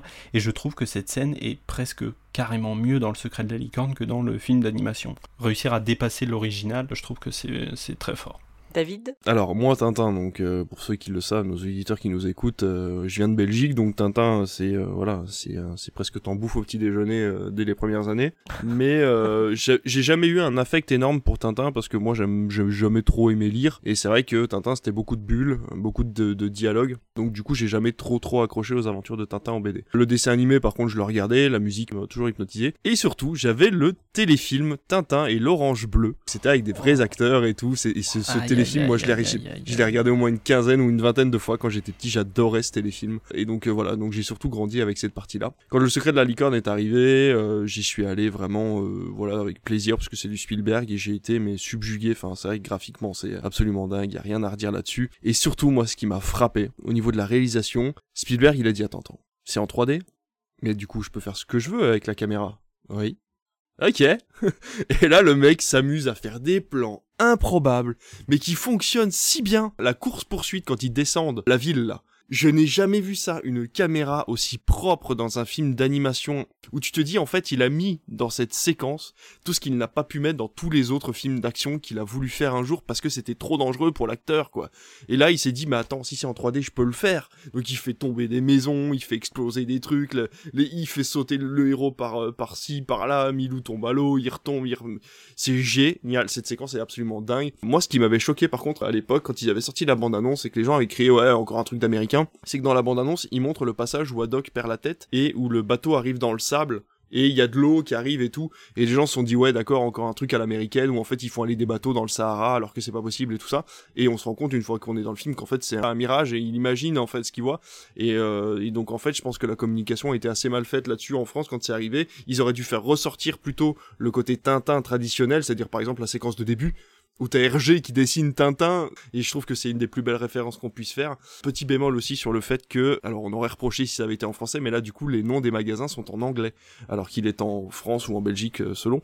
Mais euh, voilà, et donc du coup on voit les magasins derrière, euh, genre c'est marqué euh, bread shop ou shoes shop au lieu d'être marqué magasin de chaussures par exemple. Et euh, voilà, j'ai trouvé ça un petit peu dommage, mais en même temps voilà, voilà faut bien s'adapter au public américain si on veut que ça ait du succès.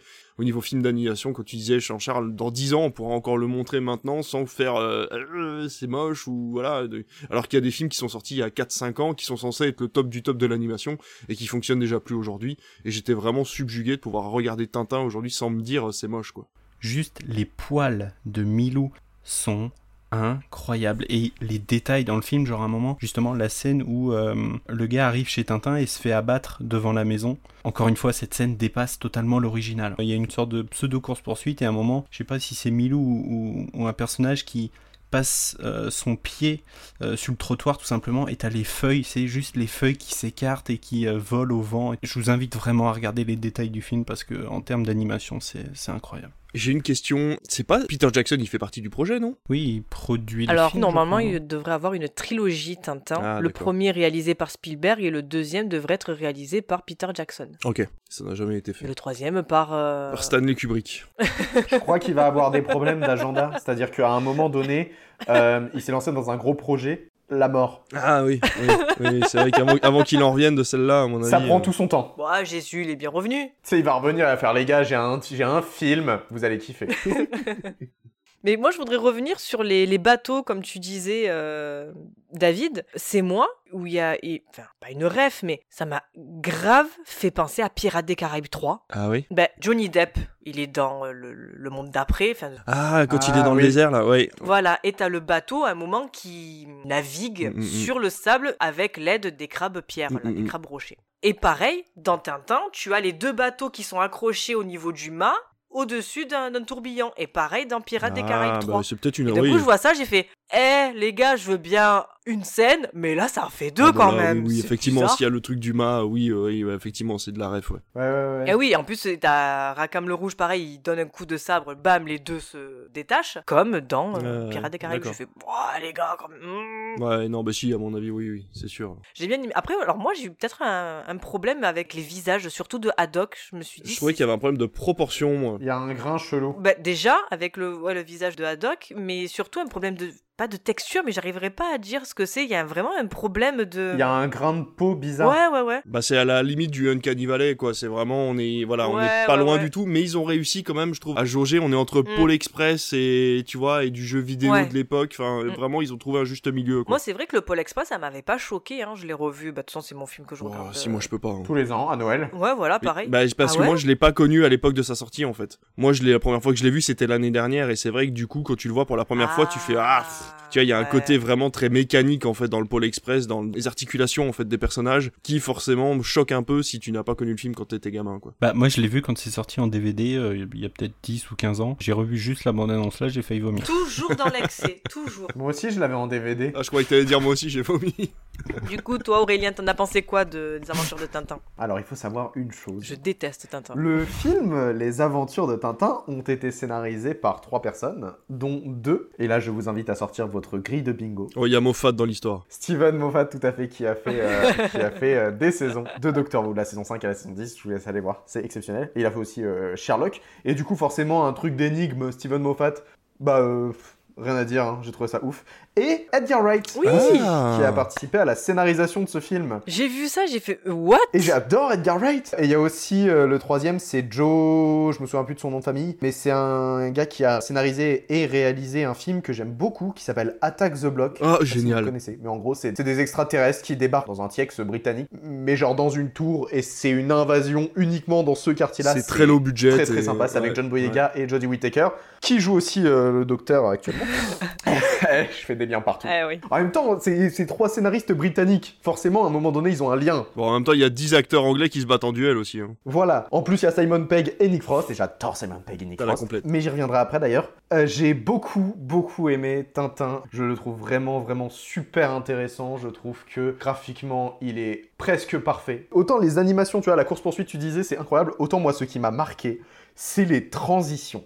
À un moment donné, il chope un livre, t'as la caméra qui passe comme ça en dessous, et hop, tu changes de scène, tout de suite t'as un tout nouveau truc qui se met, ça s'assombrit, tout. Les transitions entre les scènes sont exceptionnelles. C'est juste, il s'est dit, oh vas-y, on va faire un délire, on va pas mettre de cut, on va juste faire un... Mais pareil, t'en as une à un moment, t'as as un personnage qui est genre dans l'eau ou euh, à travers un hublot ou je sais pas quoi, et t'as la caméra qui transperce ça d'un personnage qui marche dans une flaque d'eau. Et Magnifique encore. Toute la séquence où Haddock est euh, sobre et qui redevient sous et qui revoit la scène dans le bateau pirate et que tu passes d'une séquence à une autre en passant par des transitions improbables. Enfin, c'est, ça, c'est des idées que seuls des, des génies comme Spielberg peuvent avoir en animation, quoi. Et même les grands studios, ils font pas ça, quoi. Mais c'est ça, en fait, il a réussi à faire des choses que... Je vais dire un truc, hein, je m'avance. Pixar a créé le film d'animation euh, 100% euh, 3D. Spielberg a fait mieux. Spielberg l'a embelli. C'est ça. Et encore une fois, on retombe sur un truc qu'on avait dit dans, dans la partie précédente, c'est Spielberg, il a touché à tous les genres, et à chaque fois, il a réussi à faire quelque chose de nouveau, d'impactant et de, de super intéressant. Je vois euh, avec Les Dents de la Mer, avec Jurassic Park, avec euh, bah, ce film-là, du coup, à chaque fois, en fait, on se retrouve sur le cul à se dire, mince, quand même, euh, mec, t'es vieux, tu veux pas donner ton talent à quelqu'un Non, never. Tintin, c'est ce film-là est dingue. Du coup, oui, tu disais, euh, il est inspiré de trois tomes. Du coup, c'est euh, le trésor de Racamre le rouge, le secret de la licorne et le crabe aux pinces d'or. T'as la Castafiore en plus qui débarque dans un. En fait, vraiment, si t'es fan de Tintin, tu peux juste passer ton temps à faire ah c'est ce personnage, ah c'est ce personnage, ah c'est ce personnage. Donc ça, c'est kiffant. Et en plus, à côté de ça, t'as une histoire qui est intéressante, t'as une réalisation qui est incroyable. Dupont et Dupont n'ont jamais été aussi bien faits Et aussi que dans ce film. Et aussi drôle. L'essence même de la concierge. Quand il lui dit, il y a un mort dans le couloir et qu'elle lui dit encore? et je trouve que ça, ça, c'est vraiment, c'est l'essence de Tintin dans le style. Bon, ouais, bon, bah, t'as un aventurier dans ton immeuble, t'es obligé de te faire avec. Et vraiment, cette concierge, elle est comme ça dans la BD, quoi. Elle est vraiment, genre, hyper nonchalante, en mode, bon, pff, allez, encore, quoi. Donc, euh, voilà, je trouvais ça très drôle. Ça dure 5 secondes, mais c'est drôle. Puis c'est ça, il y a plein de situations un peu loufoques, décalées, tu vois, il y a ça, il y a le truc de euh, Tintin qui est devant Moulinsart, qui essaie, de nuit, qui essaie de voir comment il peut rentrer, et là il voit Milou de l'autre côté, il fait, ben, ah ouais Et du coup il fait le tour, et il passe par le mur, il se retrouve face au chien, puis en fin de compte il commence à jouer, tu vois, t'es en mode, ah ouais, mais ça se, ça se passe nickel en fait. C'est quand qu'arrivent les problèmes?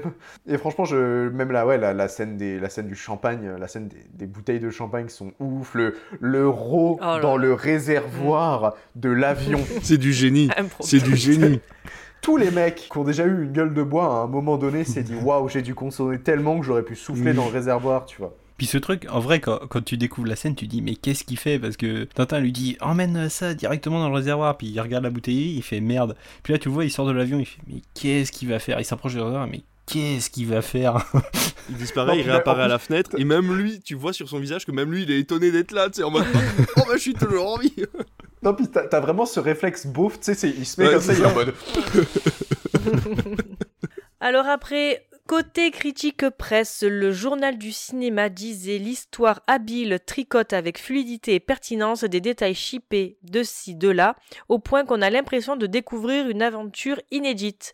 La technique a évolué, mais à l'image, la laideur persiste. Les visages irréels sont inquiétants, le scénario se révèle sans surprise, sans humour ni émotion. Bah sans surprise, si t'as lu les bouquins, oui, à un moment, t'as pas de surprise. Je trouve que le côté ouais euh, inhumain des personnages, c'est assez logique quand même. Faut être, euh, faut être ressemblant à faire hommage à l'œuvre. Mais je trouve ça beaucoup moins creepy que n'importe quel film d'animation qui essaie de retranscrire des humains. hein. Tu regardes le premier Toy Story, excuse-moi, mais euh, les deux gamins, ils font flipper comme Jaja. hein. Mm, mm. Oh, de fou. C'est vrai. Positif, quant à eux, disait il faut donc accepter qu'en 2011, Tintin soit devenu un héros de jeux vidéo, c'est-à-dire un corps qui ne cesse jamais de s'agiter. Non, mais ça, c'est les gros boomers qui voulaient pas de 3D, euh, machin. Non, mais c'est vrai, à l'époque, euh, t'en avais, t'en avais combien qui réfutaient la 3D en disant oui, il n'existe que l'animation crayon, machin. Et maintenant, bon bah oui, effectivement, l'animation crayon, il y en a moins, mais euh, ça change pas le fait que tu peux faire une très belle animation 3D. euh, et DreamWorks l'a prouvé un nombre de fois incalculable, Pixar aussi. euh, voilà, mais à l'époque, voilà, les grands, les grands de ce monde qui parlaient de cinéma, il fallait forcément dire que la 3D c'était pourri et que l'ordinateur ne, rem- ne remplacerait jamais l'homme. Comme on disait tout à l'heure, hein, tous les effets de caméra qu'il y a dans Tintin, t'aurais jamais pu les faire avec un vrai film et t'aurais jamais eu le, temps de les faire au crayon non plus. Donc merci la 3D d'avoir pu trouver un entre-deux qui permette d'avoir ce genre de film, quoi. Boom Roasted. Tu parlais de Toy Story tout à l'heure par rapport au, visage des, des- des petits garçons là. Faut savoir qu'au tout début de Toy Story 1, là, la fête d'anniversaire, c'est que des Andy. Ouais, et bah ouais, en fait, ouais, ils mais ont ça pas eu le temps de faire d'autres personnages, donc c'est que des Andy. Mais t'imagines le temps, le temps de rendu à l'époque? Tu faisais une animation, t'imagines, tu devais laisser ton ordinateur deux jours tourner comme ça pour avoir ton animation où le, le mec il fait genre Hey! Voilà, salut Tu sais, tu, tu reviens deux jours après, tu fais ton truc, tu fais Ah merde, j'ai un bug. T'as une collision, t'as une collision, il rentre la main dans le radiateur, tu vois, et du coup tu fais Ah putain, je recommence. Allez, on va Oh là là. finir avec notre dernier film qui est Ready Player One? Je m'appelle Wade Watts. Mon père a choisi ce nom parce qu'il faisait penser à l'alter ego d'un super-héros, comme Peter Parker ou Bruce Banner. Je reste assis là, dans cet endroit minuscule. Il n'y a nulle part où aller. Sauf l'Oasis. Un univers entièrement virtuel. L'Oasis est la création de James Hallyday. Bonjour, si vous regardez cette vidéo, c'est que je suis mort. J'ai conçu et caché un objet, un œuf de Pâques. Celui qui le trouvera le premier héritera de 500 milliards de dollars et aura le contrôle total de l'Oasis. Qui est ce Parzival Et comment se fait-il qu'il soit en tête Trouvez-le. Ce n'est pas qu'un jeu. C'est vraiment une question de vie ou de mort. L'Oasis est la ressource économique la plus importante au monde. Il va falloir livrer une véritable guerre pour avoir le contrôle du futur. Bienvenue dans la rébellion, Wade. Sorti en mars 2018 et réalisé par... Merci. Michael Bay avec Ty Sheridan, Olivia Cook, Ben Mendelsohn, Mendelsohn et Re Simon Pegg pour une durée de 2 heures et 20 minutes. En 2045, les êtres humains se réfugient dans l'Oasis. Pas la boisson. hein. Des fruits de l'autre source du Un fun. univers virtuel mis au point par James Hallyday et non Johnny. Avant de disparaître, celui-ci a décidé de léguer son immense fortune à quiconque découvrira l'easter egg numérique qu'il a pris soin de dissimuler dans l'Oasis. L'appât du gain provoque une compétition planétaire, mais lorsqu'un jeune garçon, Wade Watts, qui n'a pourtant pas le profil d'un héros, décide de participer à la chasse au trésor, il est plongé dans un monde parallèle à la fois mystérieux et inquiétant. Petit point box-office, d'après vous, combien d'entrées a fait Ready Player One en France? Ouais, il a dû faire ses 4 millions. Je précise quand même que dans le synopsis, il précise que l'easter egg est numérique. C'est marrant, ça fait un peu pléonasme quand même. C'est pour les boomers. Euh, oui, oui, parce que l'easter egg, ça reste, ça reste euh, à la base euh, bah, un œuf de Pâques, quoi. Oui, mais ce que je veux dire, c'est que dans le jeu vidéo, tu te doutes bien que l'easter egg, parce qu'ils le disent juste avant, mais enfin bref, on va pas faire Ouais. un débat là-dessus, mais je trouve ça marrant de dire easter egg numérique dans De toute façon, on en revient dessus. Mais euh, voilà, disons, je dis 4 millions. euh. Moi, moi j'ai envie d'être fou, je vais dire 7 millions. Malade Moi, 5. Pas convaincu que c'est marché. 2,2 millions Ouais, Oh il me non semblait que ça avait guidé un peu. ouais. Oh, cet échec Oh, putain, dans ma tête, ça avait super bien marché. Trop de références, tu la référence. C'est ça. Bah, on n'est pas prêt d'avoir le 2, surtout quand on voit le bouquin. Parce qu'il y a besoin d'un 2 en même temps? Euh, c'est- alors, si tu as l'occasion de le lire, n'y touche pas. C'est la pire immondice que j'ai jamais lu de ma vie. Ah mince. Et j'en ai lu des livres. Mais pareil que le premier est pas non plus. euh, Euh, je... Voilà. Ah, ouais, d'accord.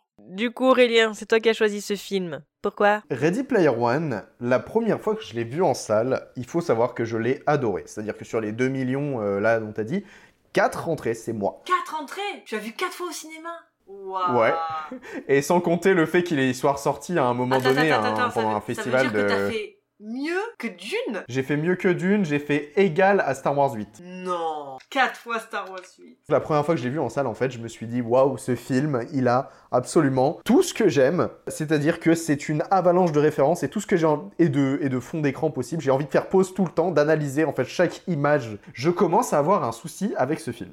C'est-à-dire que, suite à ça, j'ai lu le bouquin. J'ai personnellement, j'ai adoré le bouquin. Je sais que c'est, un peu euh, dans les, ça fait beaucoup de débat parce qu'il y a beaucoup de gens qui aiment, il y a beaucoup de gens qui aiment pas. En fait, ça a trop le syndrome, comme là pour beaucoup Stranger Things, de on pompe les années 80 parce que c'était mieux avant. Et ça, je le comprends totalement. Et honnêtement, euh, moi, ma culture ciné a commencé avec les films des années 80. Et donc, en fait, vraiment, tout ce qui vient de là, de cette époque et de cette culture-là, j'adore. Le bouquin, déjà, il est mieux parce que je trouve qu'il retranscrit mieux toutes les problématiques du monde, c'est-à-dire surpopulation, gros problèmes écologiques, euh, gros problèmes de pauvreté, euh, les riches très riches, les pauvres extrêmement pauvres. Ça revient un peu aussi à certaines parties du nazisme qui sont un peu poussées dans le film, mais pas tant que ça, parce que vraiment les camps de travail sont vraiment exploités à fond, voilà. Et du coup, ça met aussi en garde sur les problèmes que peuvent apporter la technologie, là où le film n'aborde pas du tout le sujet. Mais bon, on peut pas adapter un bouquin aussi bien enfin, au cinéma, on le sait tous. J'aime beaucoup ce film parce que je trouve que bah, dans la réalisation, encore une fois, il y a plein de, choses qui sont intéressantes. J'ai l'impression que Spielberg, avec ce film-là, il a essayé de faire un point un peu sur lui, à la fois sur sa propre culture personnelle et en même temps sur ses films, parce qu'il faut être honnête,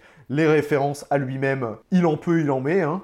Euh, il fait même des petits saluts à ses copains, hein, le cube de Zemeckis. Salut mon pote il a fait un gros rassemblement et ça fait des années en fait qu'il y réfléchit parce qu'on sait que le livre est sorti il y a longtemps, que en fait c'était le temps d'acquérir les droits pour euh, toutes les, licences qu'il voulait mettre dedans, euh, ça a mis du temps pour qu'il se fasse.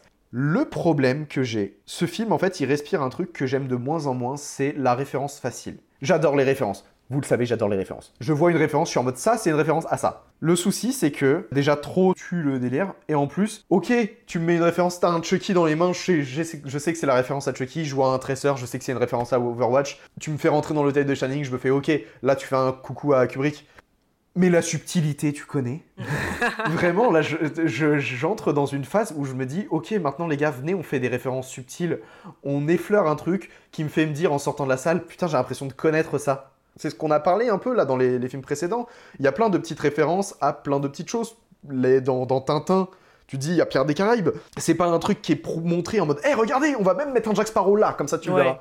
C'est léger, si tu le remarques, c'est bien, si tu le remarques pas, c'est pas grave, on continue le film. Là où Ready Player One, en fait, t'as tellement tout le temps référence, référence, référence, référence, qu'à un moment donné, si t'as pas la référence, tu peux pas comprendre l'histoire. C'est ça. Et on va te, pas, te, se moquer de toi, mais limite, on va se dire, hé, quand même, c'est culte, mm, c'est mm. censé le connaître. Mm, et ça, ça m'énerve de plus en plus. C'est pour ça que Ready Player One, honnêtement, le, revisionnage que j'ai eu là, je l'ai pas apprécié du tout. Ah, enfin, je l'ai apprécié, évidemment, c'est un, Voilà. Mais j'ai pas apprécié le côté... Euh, si j'avais pas les connaissances entre guillemets que j'ai actuellement, je comprendrais pourquoi on n'aime pas le film. Entre ça et en plus du coup le traitement de la technologie qui me plaît pas du tout parce que il y a des gens qui se battent dans la rue avec des casques VR. En fait, il y a plein de petites incohérences à cause de la technologie qui fait qu'il n'y a rien qui va.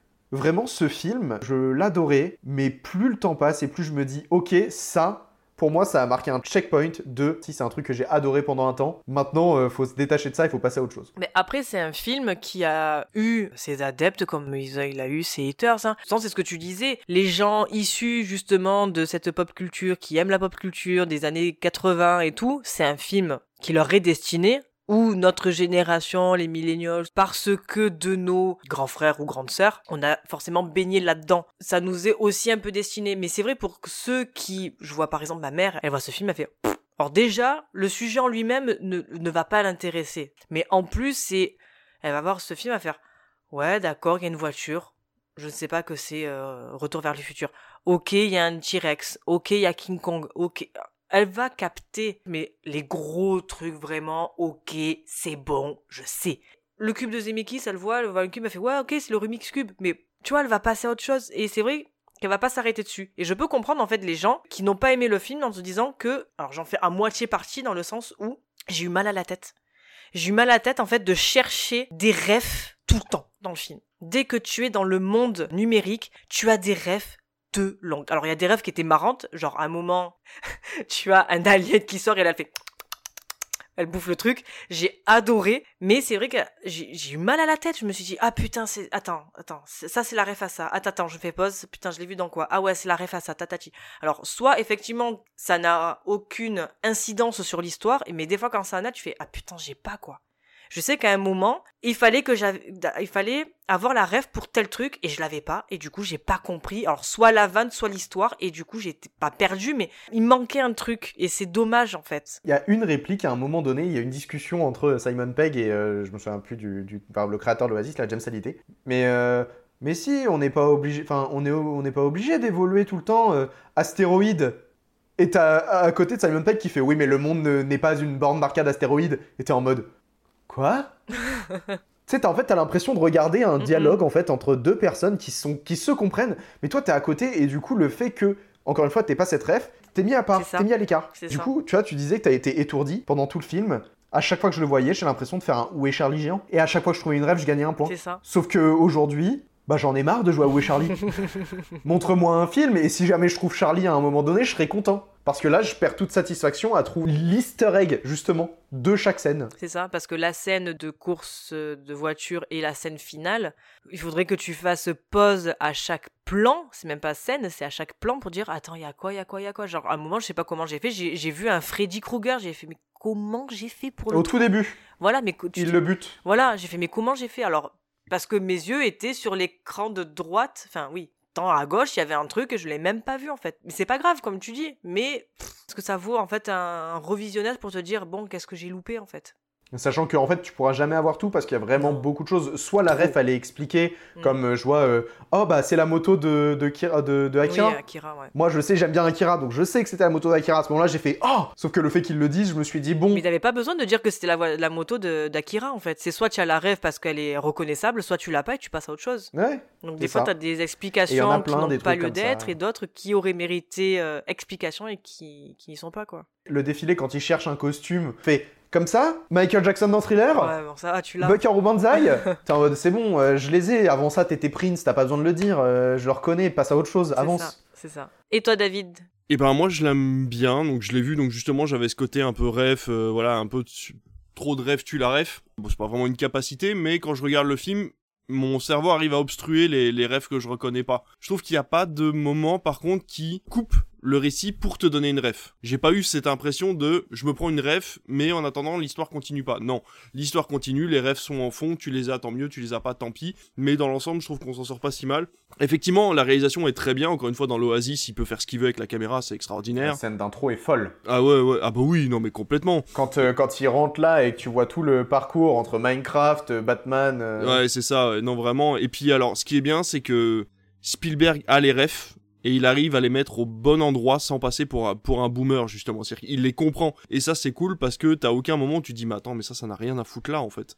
Donc ça, c'est plutôt intéressant. Effectivement, le scénario est beaucoup trop gentil. Qu'est-ce que c'est que ça? On vit dans un monde post-apocalyptique, enfin pas post-apocalyptique, mais plutôt euh, dystopique. Au bord de la déchéance. ouais. Ouais, voilà, c'est complètement dystopique où en fait une société dirige le monde et arrive à rendre euh, des gens esclaves pour jouer à des jeux vidéo et personne ne dit rien. Mais par contre, ouais, ça finit super bien. Le mec n'ose pas tirer euh, quand il est à la fin, il ose pas tirer sur le gars. Alors si, il y a ses parents qui meurent, mais c'était des gros cons, donc c'est pas grave. Et alors c'est pareil, la meuf qui dit je veux pas que tu me vois parce que je suis défiguré. T'as une tache de vin sur la gueule, putain. Même Jean-Luc Reichmann, elle est plus grosse que toi, c'est la tache de vin, et il est quand même à la télé, quoi. Non mais c'est vrai. Tu sais, il y a des moments où t'es en mode non mais alors quitte à faire quelqu'un de moche et de défiguré, faites quelqu'un de moche et de défiguré quoi. J'ai commencé à regarder Nightmare Alley, tu vois, de Del Toro, et là c'est un vrai freak show. Là t'as des gens qui sont moches, tu vois, t'as des gens qui ont un physique vraiment particulier qui ne passent pas dans la société. Là je suis d'accord. Là la meuf elle a juste une petite et encore elle est pas folle quoi. Elle a juste une petite tache de vin qui lui va de l'œil jusqu'au nez. Et le mec il fait non mais moi je t'accepte comme t'es, mais gros con heureusement que tu l'acceptes comme elle est quoi. Franchement elle est super mignonne la gamine quoi. Qu'est-ce que tu fais chier enfin sans déconner. Ce qui m'aurait beaucoup fait rire en tout cas, c'est qu'ils prennent euh, à. Enfin, il y a une réplique dans le film que j'adore. C'est euh, tu sais pas avec qui tu parles. Si ça se trouve, ça pourrait très bien être un vieux gars de 150 kilos qui vit dans le sous-sol de, grand-mère, ouais. de sa mère à Détroit et qui s'appelle Chuck. Et je me suis dit, mais Imagine. fais ça, Bah ouais. Fais ça en fait. Mais oui. C'est ça qui est drôle. Voilà, il y a, y a beaucoup de bonnes idées. Ready Player One, il y a quand même beaucoup d'avantages à le regarder. Il y a énormément beaucoup de défauts. Comme vous le dites, voilà, c'est vraiment loin d'être le, le meilleur Spielberg. Mais euh, en même temps, quand t'es un peu geek, c'est quand même assez plaisant d'aller chercher au moins une fois, ne serait-ce qu'une fois, toutes les références que tu peux à l'intérieur, et puis de revivre ne serait-ce qu'un instant certaines références des années 80 que t'as pu euh, que t'as pu kiffer, quoi. Donc euh, voilà, finalement. euh, j'ai envie de dire pourquoi pas, mais euh, ouais, comme tu dis, une fois c'est bien, je le regarderai pas en boucle. Alors après, côté critique presse, le journal du dimanche disait L'action ne faiblit jamais, chaque plan déborde d'idées dans cet hommage à la pop culture bercée par la musique des 80s. Alors par contre, voilà, le bon point quand La même de ce film, c'est la musique. J'ai tellement adoré. Ah bah forcément, ça commence par, le vélo... par la musique du vélodrome. Oui c'est- Excuse-moi, tu mets John Van, Allen. Excuse-moi, mais Ouais, mais t'as euh, Blondie, t'as Joan Jett, J'étais comme ça. Et moi, en fait, je- presque je regardais même plus l'écran, j'étais en mode. je dansais et tout. Je mais oui, c'est ça qu'on veut entendre. Ça, c'est bien. Mes oreilles disent merci. Les cahiers du cinéma, quant à eux, disaient. Alors, ça va être dur. hein. Le programme pédagogique de Ready Player One est limpide. Il s'agit d'apprendre à une génération qui a grandi avec Ichi à régresser, retourner dans sa chambre, refaire pipi au lit. On pourrait s'en amuser, mais la régression infantile des geeks n'est pas qu'une névrose pathétique, c'est aussi l'ajustement à tout un marché économique et politique. Mais quelle bande d'enculés, sans déconner. mais Pas non, compris. mais franchement, oh là là, mais c'est ça en fait la pop culture, c'est une partie du marché économique qui a été repris par toute une génération pour en faire des références euh, à longueur de journée. C'est des moments où on se retrouvait à 8h du matin dans la cour de récré pour faire les références cultes des films qu'on avait vus la veille. C'est pas forcément du merchandising avec des tasses de café avec un extraterrestre dessus. Faut qu'ils arrêtent les cahiers du cinéma sans déconner. Mecs ça se perd les mecs. Pour le coup, un peu rien à voir, mais j'y pense là. En fait, le truc qui fait que je préfère maintenant le, livre au film, c'est que je trouve que le, livre a une compétence, c'est qu'il te met des refs, autant que le, film, il faut être honnête, mais il va avoir tendance à te mettre des références beaucoup plus, pas cachées, mais euh, moins connues. En fait, ça va vraiment être de la référence de si t'es né dans les années 80, tu la connais. Si t'es pas né dans les années 80, va chercher, tu vas kiffer. Du coup, moi, quand j'ai lu le bouquin, en fait, si tu veux, à un moment donné, je me suis dit, mais en fait, j'ai juste envie d'aller, c'est euh, à un moment donné, m'arrêter, taper le truc et essayer de découvrir quelque chose que je connais pas des années 80, du coup, qui est une euh, décennie que je surkiffe en termes de pop culture. Forcément, t'es à fond dans le truc et tu vas pour la découverte. Là où dans le film, c'est des trucs, t'es plus, tu joues, tu vois, à avoir la référence, à te dire je l'ai celle-là, je l'ai celle-là, je l'ai celle-là, et pas forcément aller chercher les celles que t'as pas. Mais je sais pas comment c'est écrit dans le bouquin, mais moi c'est le genre de bouquin que je pourrais lâcher très vite s'il me demande de lâcher le livre pour aller chercher une ref. En fait, le truc c'est que j'ai lu pas mal de tomes de H2G2, le voyageur galactique. Ça va très vite. En fait, l'auteur, je sais plus comment il s'appelle. euh, Douglas Adams. Merci Douglas Adams. En fait, tu peux avoir une page ou deux sans point. C'est-à-dire que tu vas lire une, une phrase vraiment à la suite, à la suite, à la suite, à la suite, où le mec va te balancer des informations vraiment que ton cerveau n'arrive pas à assimiler. Et au bout de deux pages, tu dois t'arrêter, tu vas dire attends.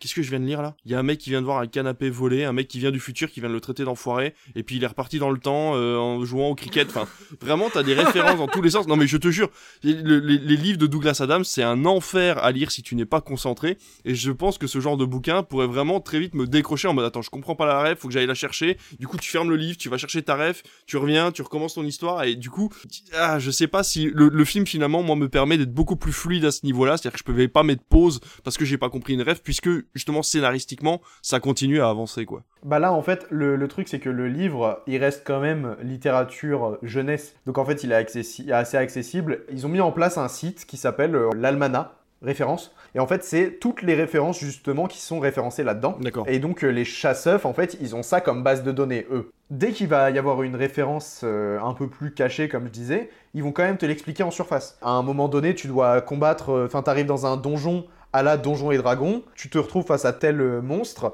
bah en fait ça vient de, de cette extension de Donjons et Dragons et c'était un peu euh, sympa parce qu'en fait à l'époque euh, c'était considéré comme euh, je sais pas le plus le plus difficile à combattre. Et là bam tu dois le combattre contre enfin sur une borne d'arcade juste. Et en fait juste tu sais que bah ça se joue de telle manière. En fait tu vois il t'explique un peu le fonctionnement mais si vraiment tu veux comprendre comment ça fonctionne c'est mieux tu poses le bouquin et tu vas chercher toi par toi-même. D'accord. mais en fait c'est ça t'as la base et ensuite tu tu pousses un peu plus loin quoi. Ok. et c'est ça que j'ai trouvé intéressant Alors avant de passer à notre courrier, finissons avec ces films de la décennie 2010, avec notamment Cheval de guerre, Lincoln, Le Pont des Espions, Le Bon Gros Géant et Pentagon Papers. Jean-Charles. Bah encore une fois, j'ai pas vu grand chose. Ils sont tous dans mes listes à voir parce que je les ai ratés au cinéma et ça fait chier de les avoir ratés au cinéma. Autour de moi, il y en a énormément qui me disent Putain, mais t'as pas vu ça? Comment c'est possible Alors que t'es fan de cinéma, machin et tout Ouais, mais encore une fois, c'est que j'ai du mal à voir un chef-d'œuvre hors cinéma. Je veux dire, moi, pour euh, vraiment me plonger dans un film ou quoi, j'ai envie de le voir au cinéma, j'ai envie de le vivre dans une euh, dans le, le confort le plus ultime pour un fan de cinéma, c'est dans la salle de cinéma. Et puis les mecs qui disent ça, j'ai envie de les comparer aux gars euh, qui te disent... euh, bah, J'ai perdu ma phrase.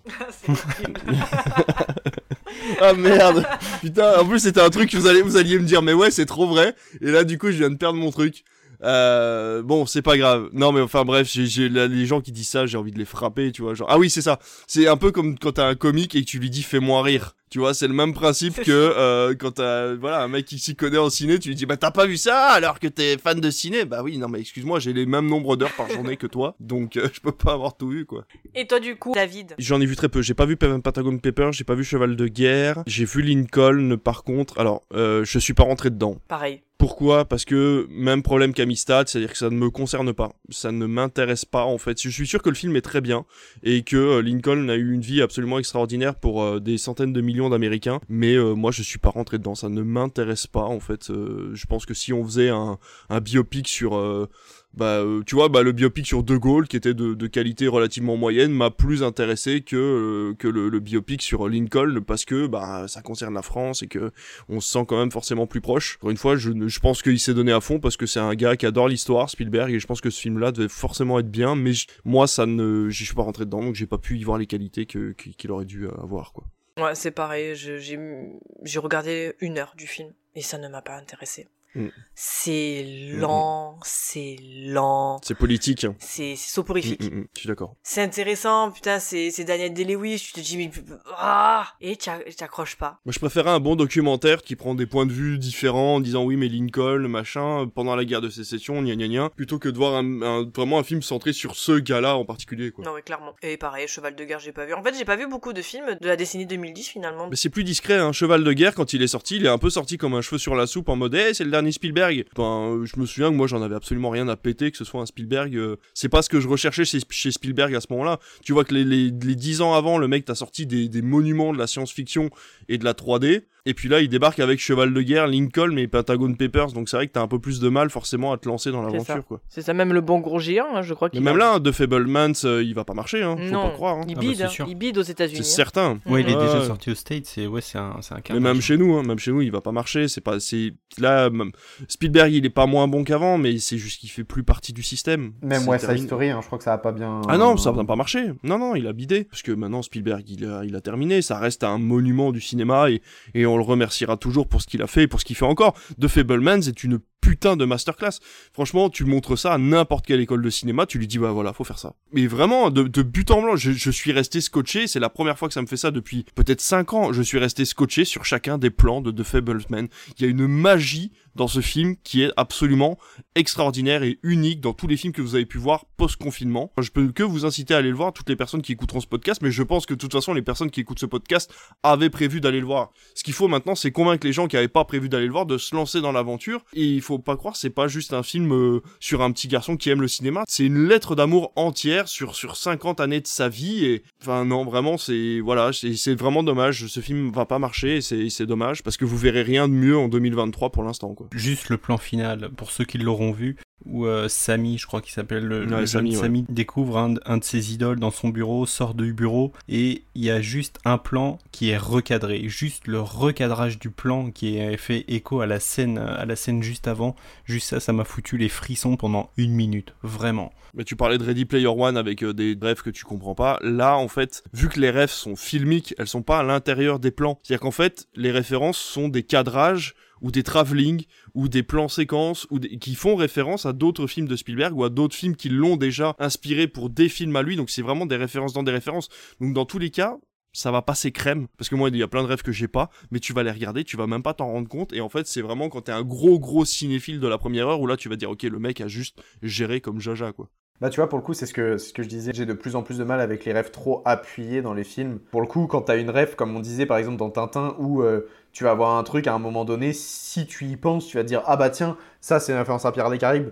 Mais au premier abord, tu y penses pas, tu laisses passer et tu passes à autre chose. Je pense que The Fableman, euh, ça va totalement être le genre de référence que je vais adorer. Mais une fois sorti du film, je me dirais, oh, ça quand même, ça ressemble vachement à ce que je connais. Mais en fait, je ne peux que euh, remercier l'émission, puis te remercier Alice de m'avoir fait regarder euh, Rencontre du troisième type pour la première émission sur Spielberg, parce qu'en fait, à un moment, dans The Fableman, il y a un énorme orage, et la mère embarque les gamins et leur dit euh, Venez, venez, on va voir ce qui se passe ». Et c'est une référence complète à ce qui se passe dans Rencontre du troisième type. Mais je vais pas dire du plan par plan, mais Spielberg te fait comprendre, regarde, mon enfance, c'est mes films et, et c'est beau c'est juste magnifique en fait et si t'as pas la ref tu vois juste une mère euh, vraiment euh, en train à aller euh, juste vouloir euh, chercher les, les petits les petits moments de la vie qui sont uniques et tout et si t'as la rêve, ben c'est pur bonheur, quoi. C'est, ça fait plaisir. Et il paraît que euh, je l'ai pas vu, mais Patagon Paper, il paraît que c'est un film magnifique qu'il faut voir absolument. Mais euh, c'est vrai que le côté hyper calme et posé en fait des années 2010 euh, de Spielberg, on se lance pas forcément dedans, quoi, parce que bah on est habitué justement à de la SF, à du, à de l'aventure, à de l'impressionnant, et euh, donc c'est plus difficile peut-être d'aller vers ces films-là en disant c'est du Spielberg, quoi. Dans le film, il y a Paul Dano qui joue le, le père Ouais. de Sammy, et donc euh, le père qui voyait pas son fils du tout aller dans un métier artistique et ou quoi, mais juste à chaque fois que Spielberg termine un film, le projette à ses parents, le regard de Paul Dano fier de son fils, ça m'a fait fondre en larmes à chaque fois. On ressent une différence entre la mère et le père, et euh, c'est c'est fou, on va partir sur une émission Fablemans, mais les deux parents regardent le film, et quand on arrive à la fin, t'as le père qui regarde Spielberg en mode c'est mon fils, c'est lui qui a fait ça. La mère est plus en mode c'est mon fils, c'est moi qui lui a appris ça. Et c'est un truc que tu ressens et c'est bête, hein, c'est juste un regard, mais en fait elle, vu qu'elle est artiste mais qu'elle a raté sa carrière, elle essaye de forcer, de transmettre ça en disant bah c'est grâce à moi qu'il est artiste, alors que le père qui est hyper cartésien, à chaque fois qu'il réussit à aller plus loin, il va lui dire bah voilà c'est parce que c'est tes efforts qui ont payé que t'as pu aller jusque là. Encore une fois c'est la réalisation de Spielberg et sa direction d'acteur qui font que ce film est, est vraiment une masterclass et une des pépites de 2023 pour l'instant, même si j'ai pas pu beaucoup aller au cinéma, j'ai pas vu Babylone, Babylone, mais autant Babylone va être dans l'excès, autant euh, là Spielberg vraiment est dans la retenue et euh, dans, dans la subtilité de ses plans. Enfin voilà, je, je sais pas ce que t'en penses Jean-Charles, mais genre quand il fait la première scène de guerre avec son pote là et qu'il le fait pleurer avant de, de partir sur le tournage, enfin c'est Non mais juste, euh, voilà, il y a une scène où en fait il y a des fausses explosions et, euh, et en fait juste la technique de la fausse explosion, c'est il y a un trou dans le sable et t'as une planche euh, qui vient dans le trou et le comédien marche sur la planche et ça fait voler du sable et juste ce truc tu dis mais c'est fou mais ça ça marche tellement bien et quand tu vois le film à la fin qui est projeté c'est oh, magnifique merveilleux voyez The Fablemans vraiment Bon allez, on arrête. Allez, allez, allez voir ça, mais euh, voilà, vraiment. euh, Depuis tout à l'heure, je suis en mode. Bah oui, je suis désolé, mais c'est vrai que voilà, quand tu parles des années 2010, on en a vu aucun, avec ta Fablemans qui arrive cette année, tu dis que c'est peut-être son dernier et tout, t'as envie de parler de ça pendant des heures parce qu'il y a tellement de choses à dire sur le film. Enfin, faudrait qu'on fasse une émission juste pour ça, quoi. Allez, on l'en fera. Euh, J'aimerais revenir rapidement Noté. sur les films des années 2000. Hmm, oui. On est tous passés outre Indiana Jones 4, et ça, ça me fait plaisir. Oui, non, mais attends, attends, parce qu'on va faire une émission spéciale Indiana Jones. Donc on va forcément en parler du 4. C'est un refus. non non mais il n'existe pas Il fait peur le 5, hein. Putain, j'ai vu, j'ai vu le teaser euh, du Super Bowl, euh, ça Ah. fait peur. hein. Ah. C'est full fond vert, euh, comme Jaja, euh, ça va être compliqué à regarder, je Non, pense. hein. mais Harrison Ford à 80 piges, il tient plus debout. Enfin, si, il tient debout quand même parce qu'il pilote des avions, mais. euh, Il se fait vieux, quoi. Ouais. Il y aurait un 6 en préparation. Oui, mais Ah, pas. Plus avec ouais, euh, Harrison ouais. Ford en, en tête d'affiche. Enfin, Je sais plus, ils avaient parlé, ils avaient parlé de Chris Pratt, Oh, ils non. avaient parlé de plein de Non, gens. non, non, non, non, non. Laissez-moi tranquille. pas Chris Pratt. Il partirait sur l'actrice de bah, qui joue avec lui dans le 5 là qui, qui c'est sa, sa, sa, sa nièce ou je sais pas quoi. Là, je verrais un petit peu plus le truc, tu vas de dire allez, on remplace par une fille, on garde le côté un peu déluré euh, de l'actrice de Fleabag et on part sur de nouvelles aventures, pourquoi pas. Mais du coup, moi j'ai la question plutôt est-ce que tu te retrouves pas avec un Lara Croft Certes différent, mais. Oui, bah, Bah, dans l'idée. Ouais, après Lara Croft là, ils étaient repartis sur un truc vachement plus sérieux à l'image des trois derniers f- du jeu vidéo. Donc finalement, ça risque de s'en séparer dans le sens où on va plus se rapprocher d'un Uncharted à la au, au féminin qu'un Tomb Raider rigolo, tu vois ce que je veux dire? Donc euh, voilà, à voir euh, de toute façon dans tous les cas avant que le 6 n'arrive, on va déjà voir le 5 et puis on verra ce que ça donne. S'il fonctionne déjà On le a 5. vraiment envie de voir le 5. Mais tu attends, c'est non, c'est non, c'est Mangold qui fait Oui. le 5. Non, on c'est est pas d'accord, c'est Ouais, pas- ouais. pas Oui, pas Spielberg, ouais. Parce que j'allais dire tu les vois tous les deux débarquer sur le tournage tous les matins, tu sais.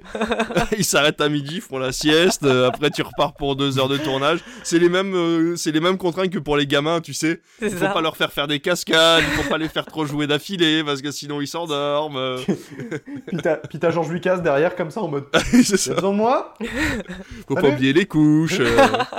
J'ai des idées Je verrais bien un plan numérique ici, moi. Et Sinon, vous avez pensé à genre un fond vert Non? J'ai des potes chez Disney, ils peuvent vous faire ça facilement. Avec des dessins à la main, vous savez, moi je l'ai fait dans l'épisode 2, ça marche vachement bien, les gens ils y ont cru, hein. Enfin bref. Allez, on va passer donc à notre courrier. Sur Instagram, donc je vous avais demandé quel était selon vous le meilleur et le moins bon de Spielberg. Nous avons donc Moa644 qui nous dit que son meilleur est le bon gros géant. Ah. Bah ouais, j'ai. Pourquoi pas Eh bah, à, voir. Pourquoi Son pas pire étant l'Empire du Soleil.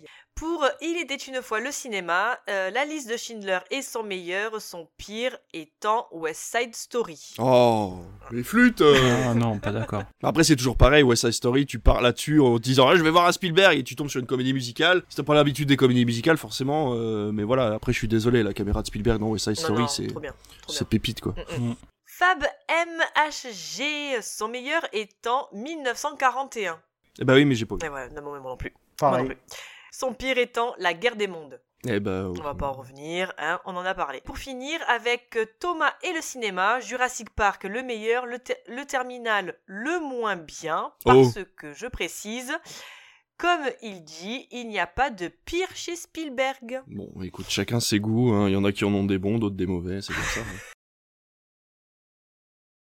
On a eu des avis assez euh, divers et variés. Je pense que tout le monde doit avoir un son Spielberg préféré en fait. Bah oui, Il y a après, assez de Spielberg pour toute l'humanité. Mais c'est ça. En plus, il est passé encore une fois par tellement de thématiques différentes et tellement de genres différents. Je veux dire, quand tu sais que tu vas avoir un Sam Mendes ou que tu vas avoir un, un, un, un- qu'on appelle ça, euh, Ouais, Nolan. ouais, un Nolan ou quoi, voilà, tu sais ce que tu vas voir. En fait, pour l'instant, ils ont pas changé de style. Mais c'est vrai que Spielberg est passé par tellement de trucs différents. Quand t'es passé par la guerre des mondes et Minority Report, que tu te retrouves face à, je sais pas, moi, au cheval de guerre ou à Lincoln, bah forcément, tu te dis, bah mais attends, c'est pas du Spielberg, c'est pas possible, tu vois. Donc euh, forcément, le terminal, euh, si tu sors de Jurassic Park, euh, ça te fait un choc, quoi. Mais au final, quels sont les avis de nos chroniqueurs? C'est ce que nous allons déterminer. Je sais pas, j'ai toujours imaginé le, le- le slogan du le, logo- le truc du, du maillon faible à ce moment-là.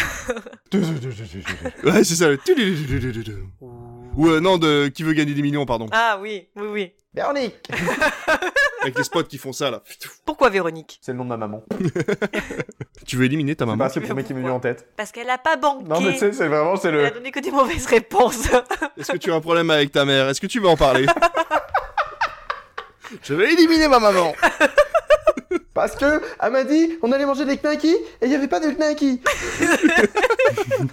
Ah putain. Donc il est donc temps d'élire le film de Tonton Spielberg que nous avons le plus aimé donc dans cette seconde partie. Jean-Charles, lequel choisis-tu? Eh ben, ce sera Minority Report. Aurélien Tintin. David Ouais, Tintin aussi, ouais. Puis Jean-Charles, il aurait pris Tintin si c'est pas lui qui l'avait choisi. en même temps. Ah non, pardon, c'est le Tintin, c'était le, le roulement de tambour, pardon. Ah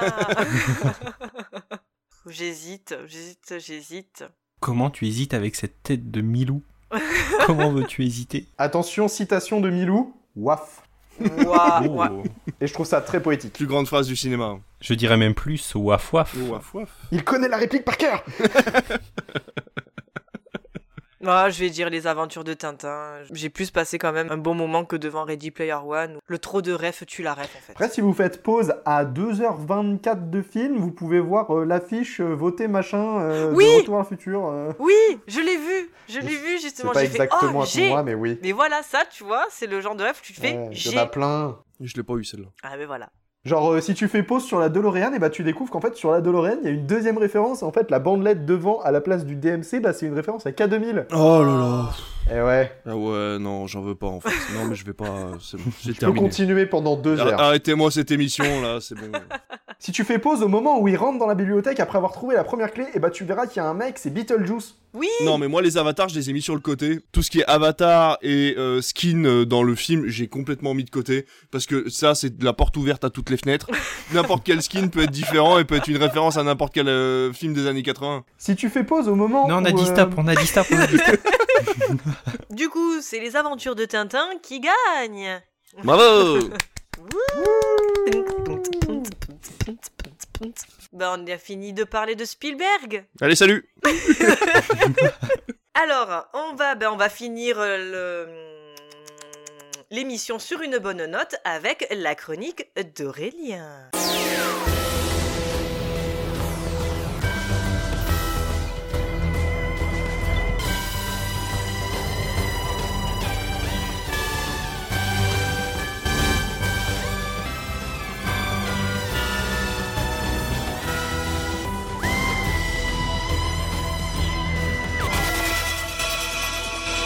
Allez. Bon, Steven Spielberg, c'est un réalisateur incroyable, on l'a dit beaucoup de fois, mais il faut aussi souligner que, par moment, à l'image de Stan Lee, il aime les caméos. Ah Est-ce que vous saviez que Steven Spielberg faisait beaucoup de caméos Pas dans ses tout. films et dans parfois pas ses films? Donc aujourd'hui, je vous propose, c'est que je vous donne des noms de films. Vous me dites si vous pensez ou si vous vous souvenez de l'avoir vu dans ces films. Attention, il y a un piège. Ok, allez. Est-ce qu'on a vu Spielberg dans Men in Black Alors je dirais oui, parce que à un moment donné, tu as plein de petites images. Il a dû peut-être passer une petite tête. Ouais, même qu'il y a Michael. Et oui. C'est pour être l'agent M À un moment donné, ouais, on voit pas mal de monde. On voit Michael, on voit euh, Stallone et on voit George Lucas et Spielberg. Ce qui pourrait expliquer Ah, euh, son adoration pour euh, les voilà. extraterrestres avec Rencontre du troisième type, E.T. ou La guerre des mondes. Euh, Est-ce qu'on a vu Steven Spielberg dans Space Jam? Lequel? Le premier. Je ne considère pas le 2 comme une possibilité. Hmm, ça me dit rien. Non. Moi non plus, je l'ai vu il y a tellement longtemps que j'ai aucun souvenir. Non, on le voit pas dans Space Jam. Par contre, il a produit une série animée qui s'appelle euh, Tiny Toon. Ah oui. Et à un moment donné, il apparaît en animation. Mais sinon, non, il est pas dans Space Jam. Est-ce qu'on l'a vu dans West Side Story? Lequel? L'original Dans le oui, le sien Est-ce qu'il apparaît dans son propre West Side Story? Ouais, pourquoi pas Non. Non, mais il apparaît dans le Non, premier. je crois pas. Ah Non, euh, Ah non, il bon, d'accord, apparaît- ok. Bon. Non, non, il apparaît pas dans West Side Story. J'aurais bien kiffé le voir faire un petit pas de danse, mais non, non, il apparaît pas là-dedans. Par contre, bon, là, euh, ça va pas être dans les autres questions, mais si jamais il apparaît dans beaucoup de ses films, il apparaît dans euh, Jurassic Park euh, à un moment donné. Il est un petit technicien euh, devant un hangar qui reçoit euh, des cartons. Il, reço- il apparaît dans E.T. Pareil, en fait, c'est- à chaque fois, il prend la place d'un petit figurant derrière. Je vous invite à rechercher, vraiment, c'est super intéressant. C'est drôle ça. Est-ce qu'il apparaît dans le film Austin Power 3 Wow. C'est beaucoup trop précis pour ne pas avoir une apparition. J'ai hésité à donner la précision. Il apparaît dans la scène d'intro d'Austin Power 3 Gold Member. Donc en fait, il y a toute une scène où ils, genre, ils font une sorte de waouh, on va faire un film sur l'histoire d'Austin Power. Regardez, en plus c'est fou, c'est réalisé par Steven Spielberg. Donc on le voit se, re- se retourner vers l'écran en mode hey, salut. Et le truc intéressant, c'est que le mec qui joue Austin à ce moment-là, c'est Tom Cruise. Non. ah ouais Voilà, il y a Britney aussi qui apparaît à un moment. Ah, c'est Spears. génial. Ah, Voilà. trop bien. Et j'en ai encore deux petits. Allez. Est-ce que on a vu Spielberg dans Paul? Ah, ça serait, ça serait beau. Ouais. En plus, avec Simon Pegg et Nick Frost, tu te dis, bah ouais, pourquoi pas? Eh ben, Eh ben non. c'est là qu'était le piège. On a entendu Steven Spielberg dans Paul. Ah. En fait, il s'avère qu'à un moment donné dans le film, on découvre que Paul était sur Terre depuis un petit moment et que euh, il a donné ses avis par rapport à pas mal de choses à pas mal de gens. Et il y a une scène où il explique que ouais, il a participé un peu, il a discuté avec un gars, il lui a donné des idées. Ce gars en question, c'était Spielberg. On entend la voix de Spielberg dans un téléphone. Il discute de- d'un pouvoir euh, que pourrait avoir E.T. Il fait ah ouais, vas-y. euh, et si ça se trouve à la fin, il y a son, son doigt, il s'allume. Et il y a Paul, il lui dit écoute, euh, Steven, le moins, c'est parfois mieux. Et en gros, de ce que j'ai- découvert que euh, cette anecdote-là, c'est parce que, ouais, euh, après avoir euh, travaillé sur Tintin, en fait, Simon Pegg est resté en contact parce qu'il admire énormément Spielberg et il lui a proposé cette idée. Et Spielberg, il a fait, mais il faut totalement qu'on fasse ça. Mais vas-y, viens, on fait ça. Et du coup, apparemment, ils sont restés super potes vu qu'il est revenu dans Ready Player One. C'est suite à ça qu'ils se sont. Et du coup, je voulais, je voulais savoir, toi qui es le maître des refs, est-ce qu'il y a Nick Frost dans Ready Player One? Euh, je crois pas. Ouais, Non, il me semble pas. ça aurait été beau, mais tant pis. Et enfin, la dernière.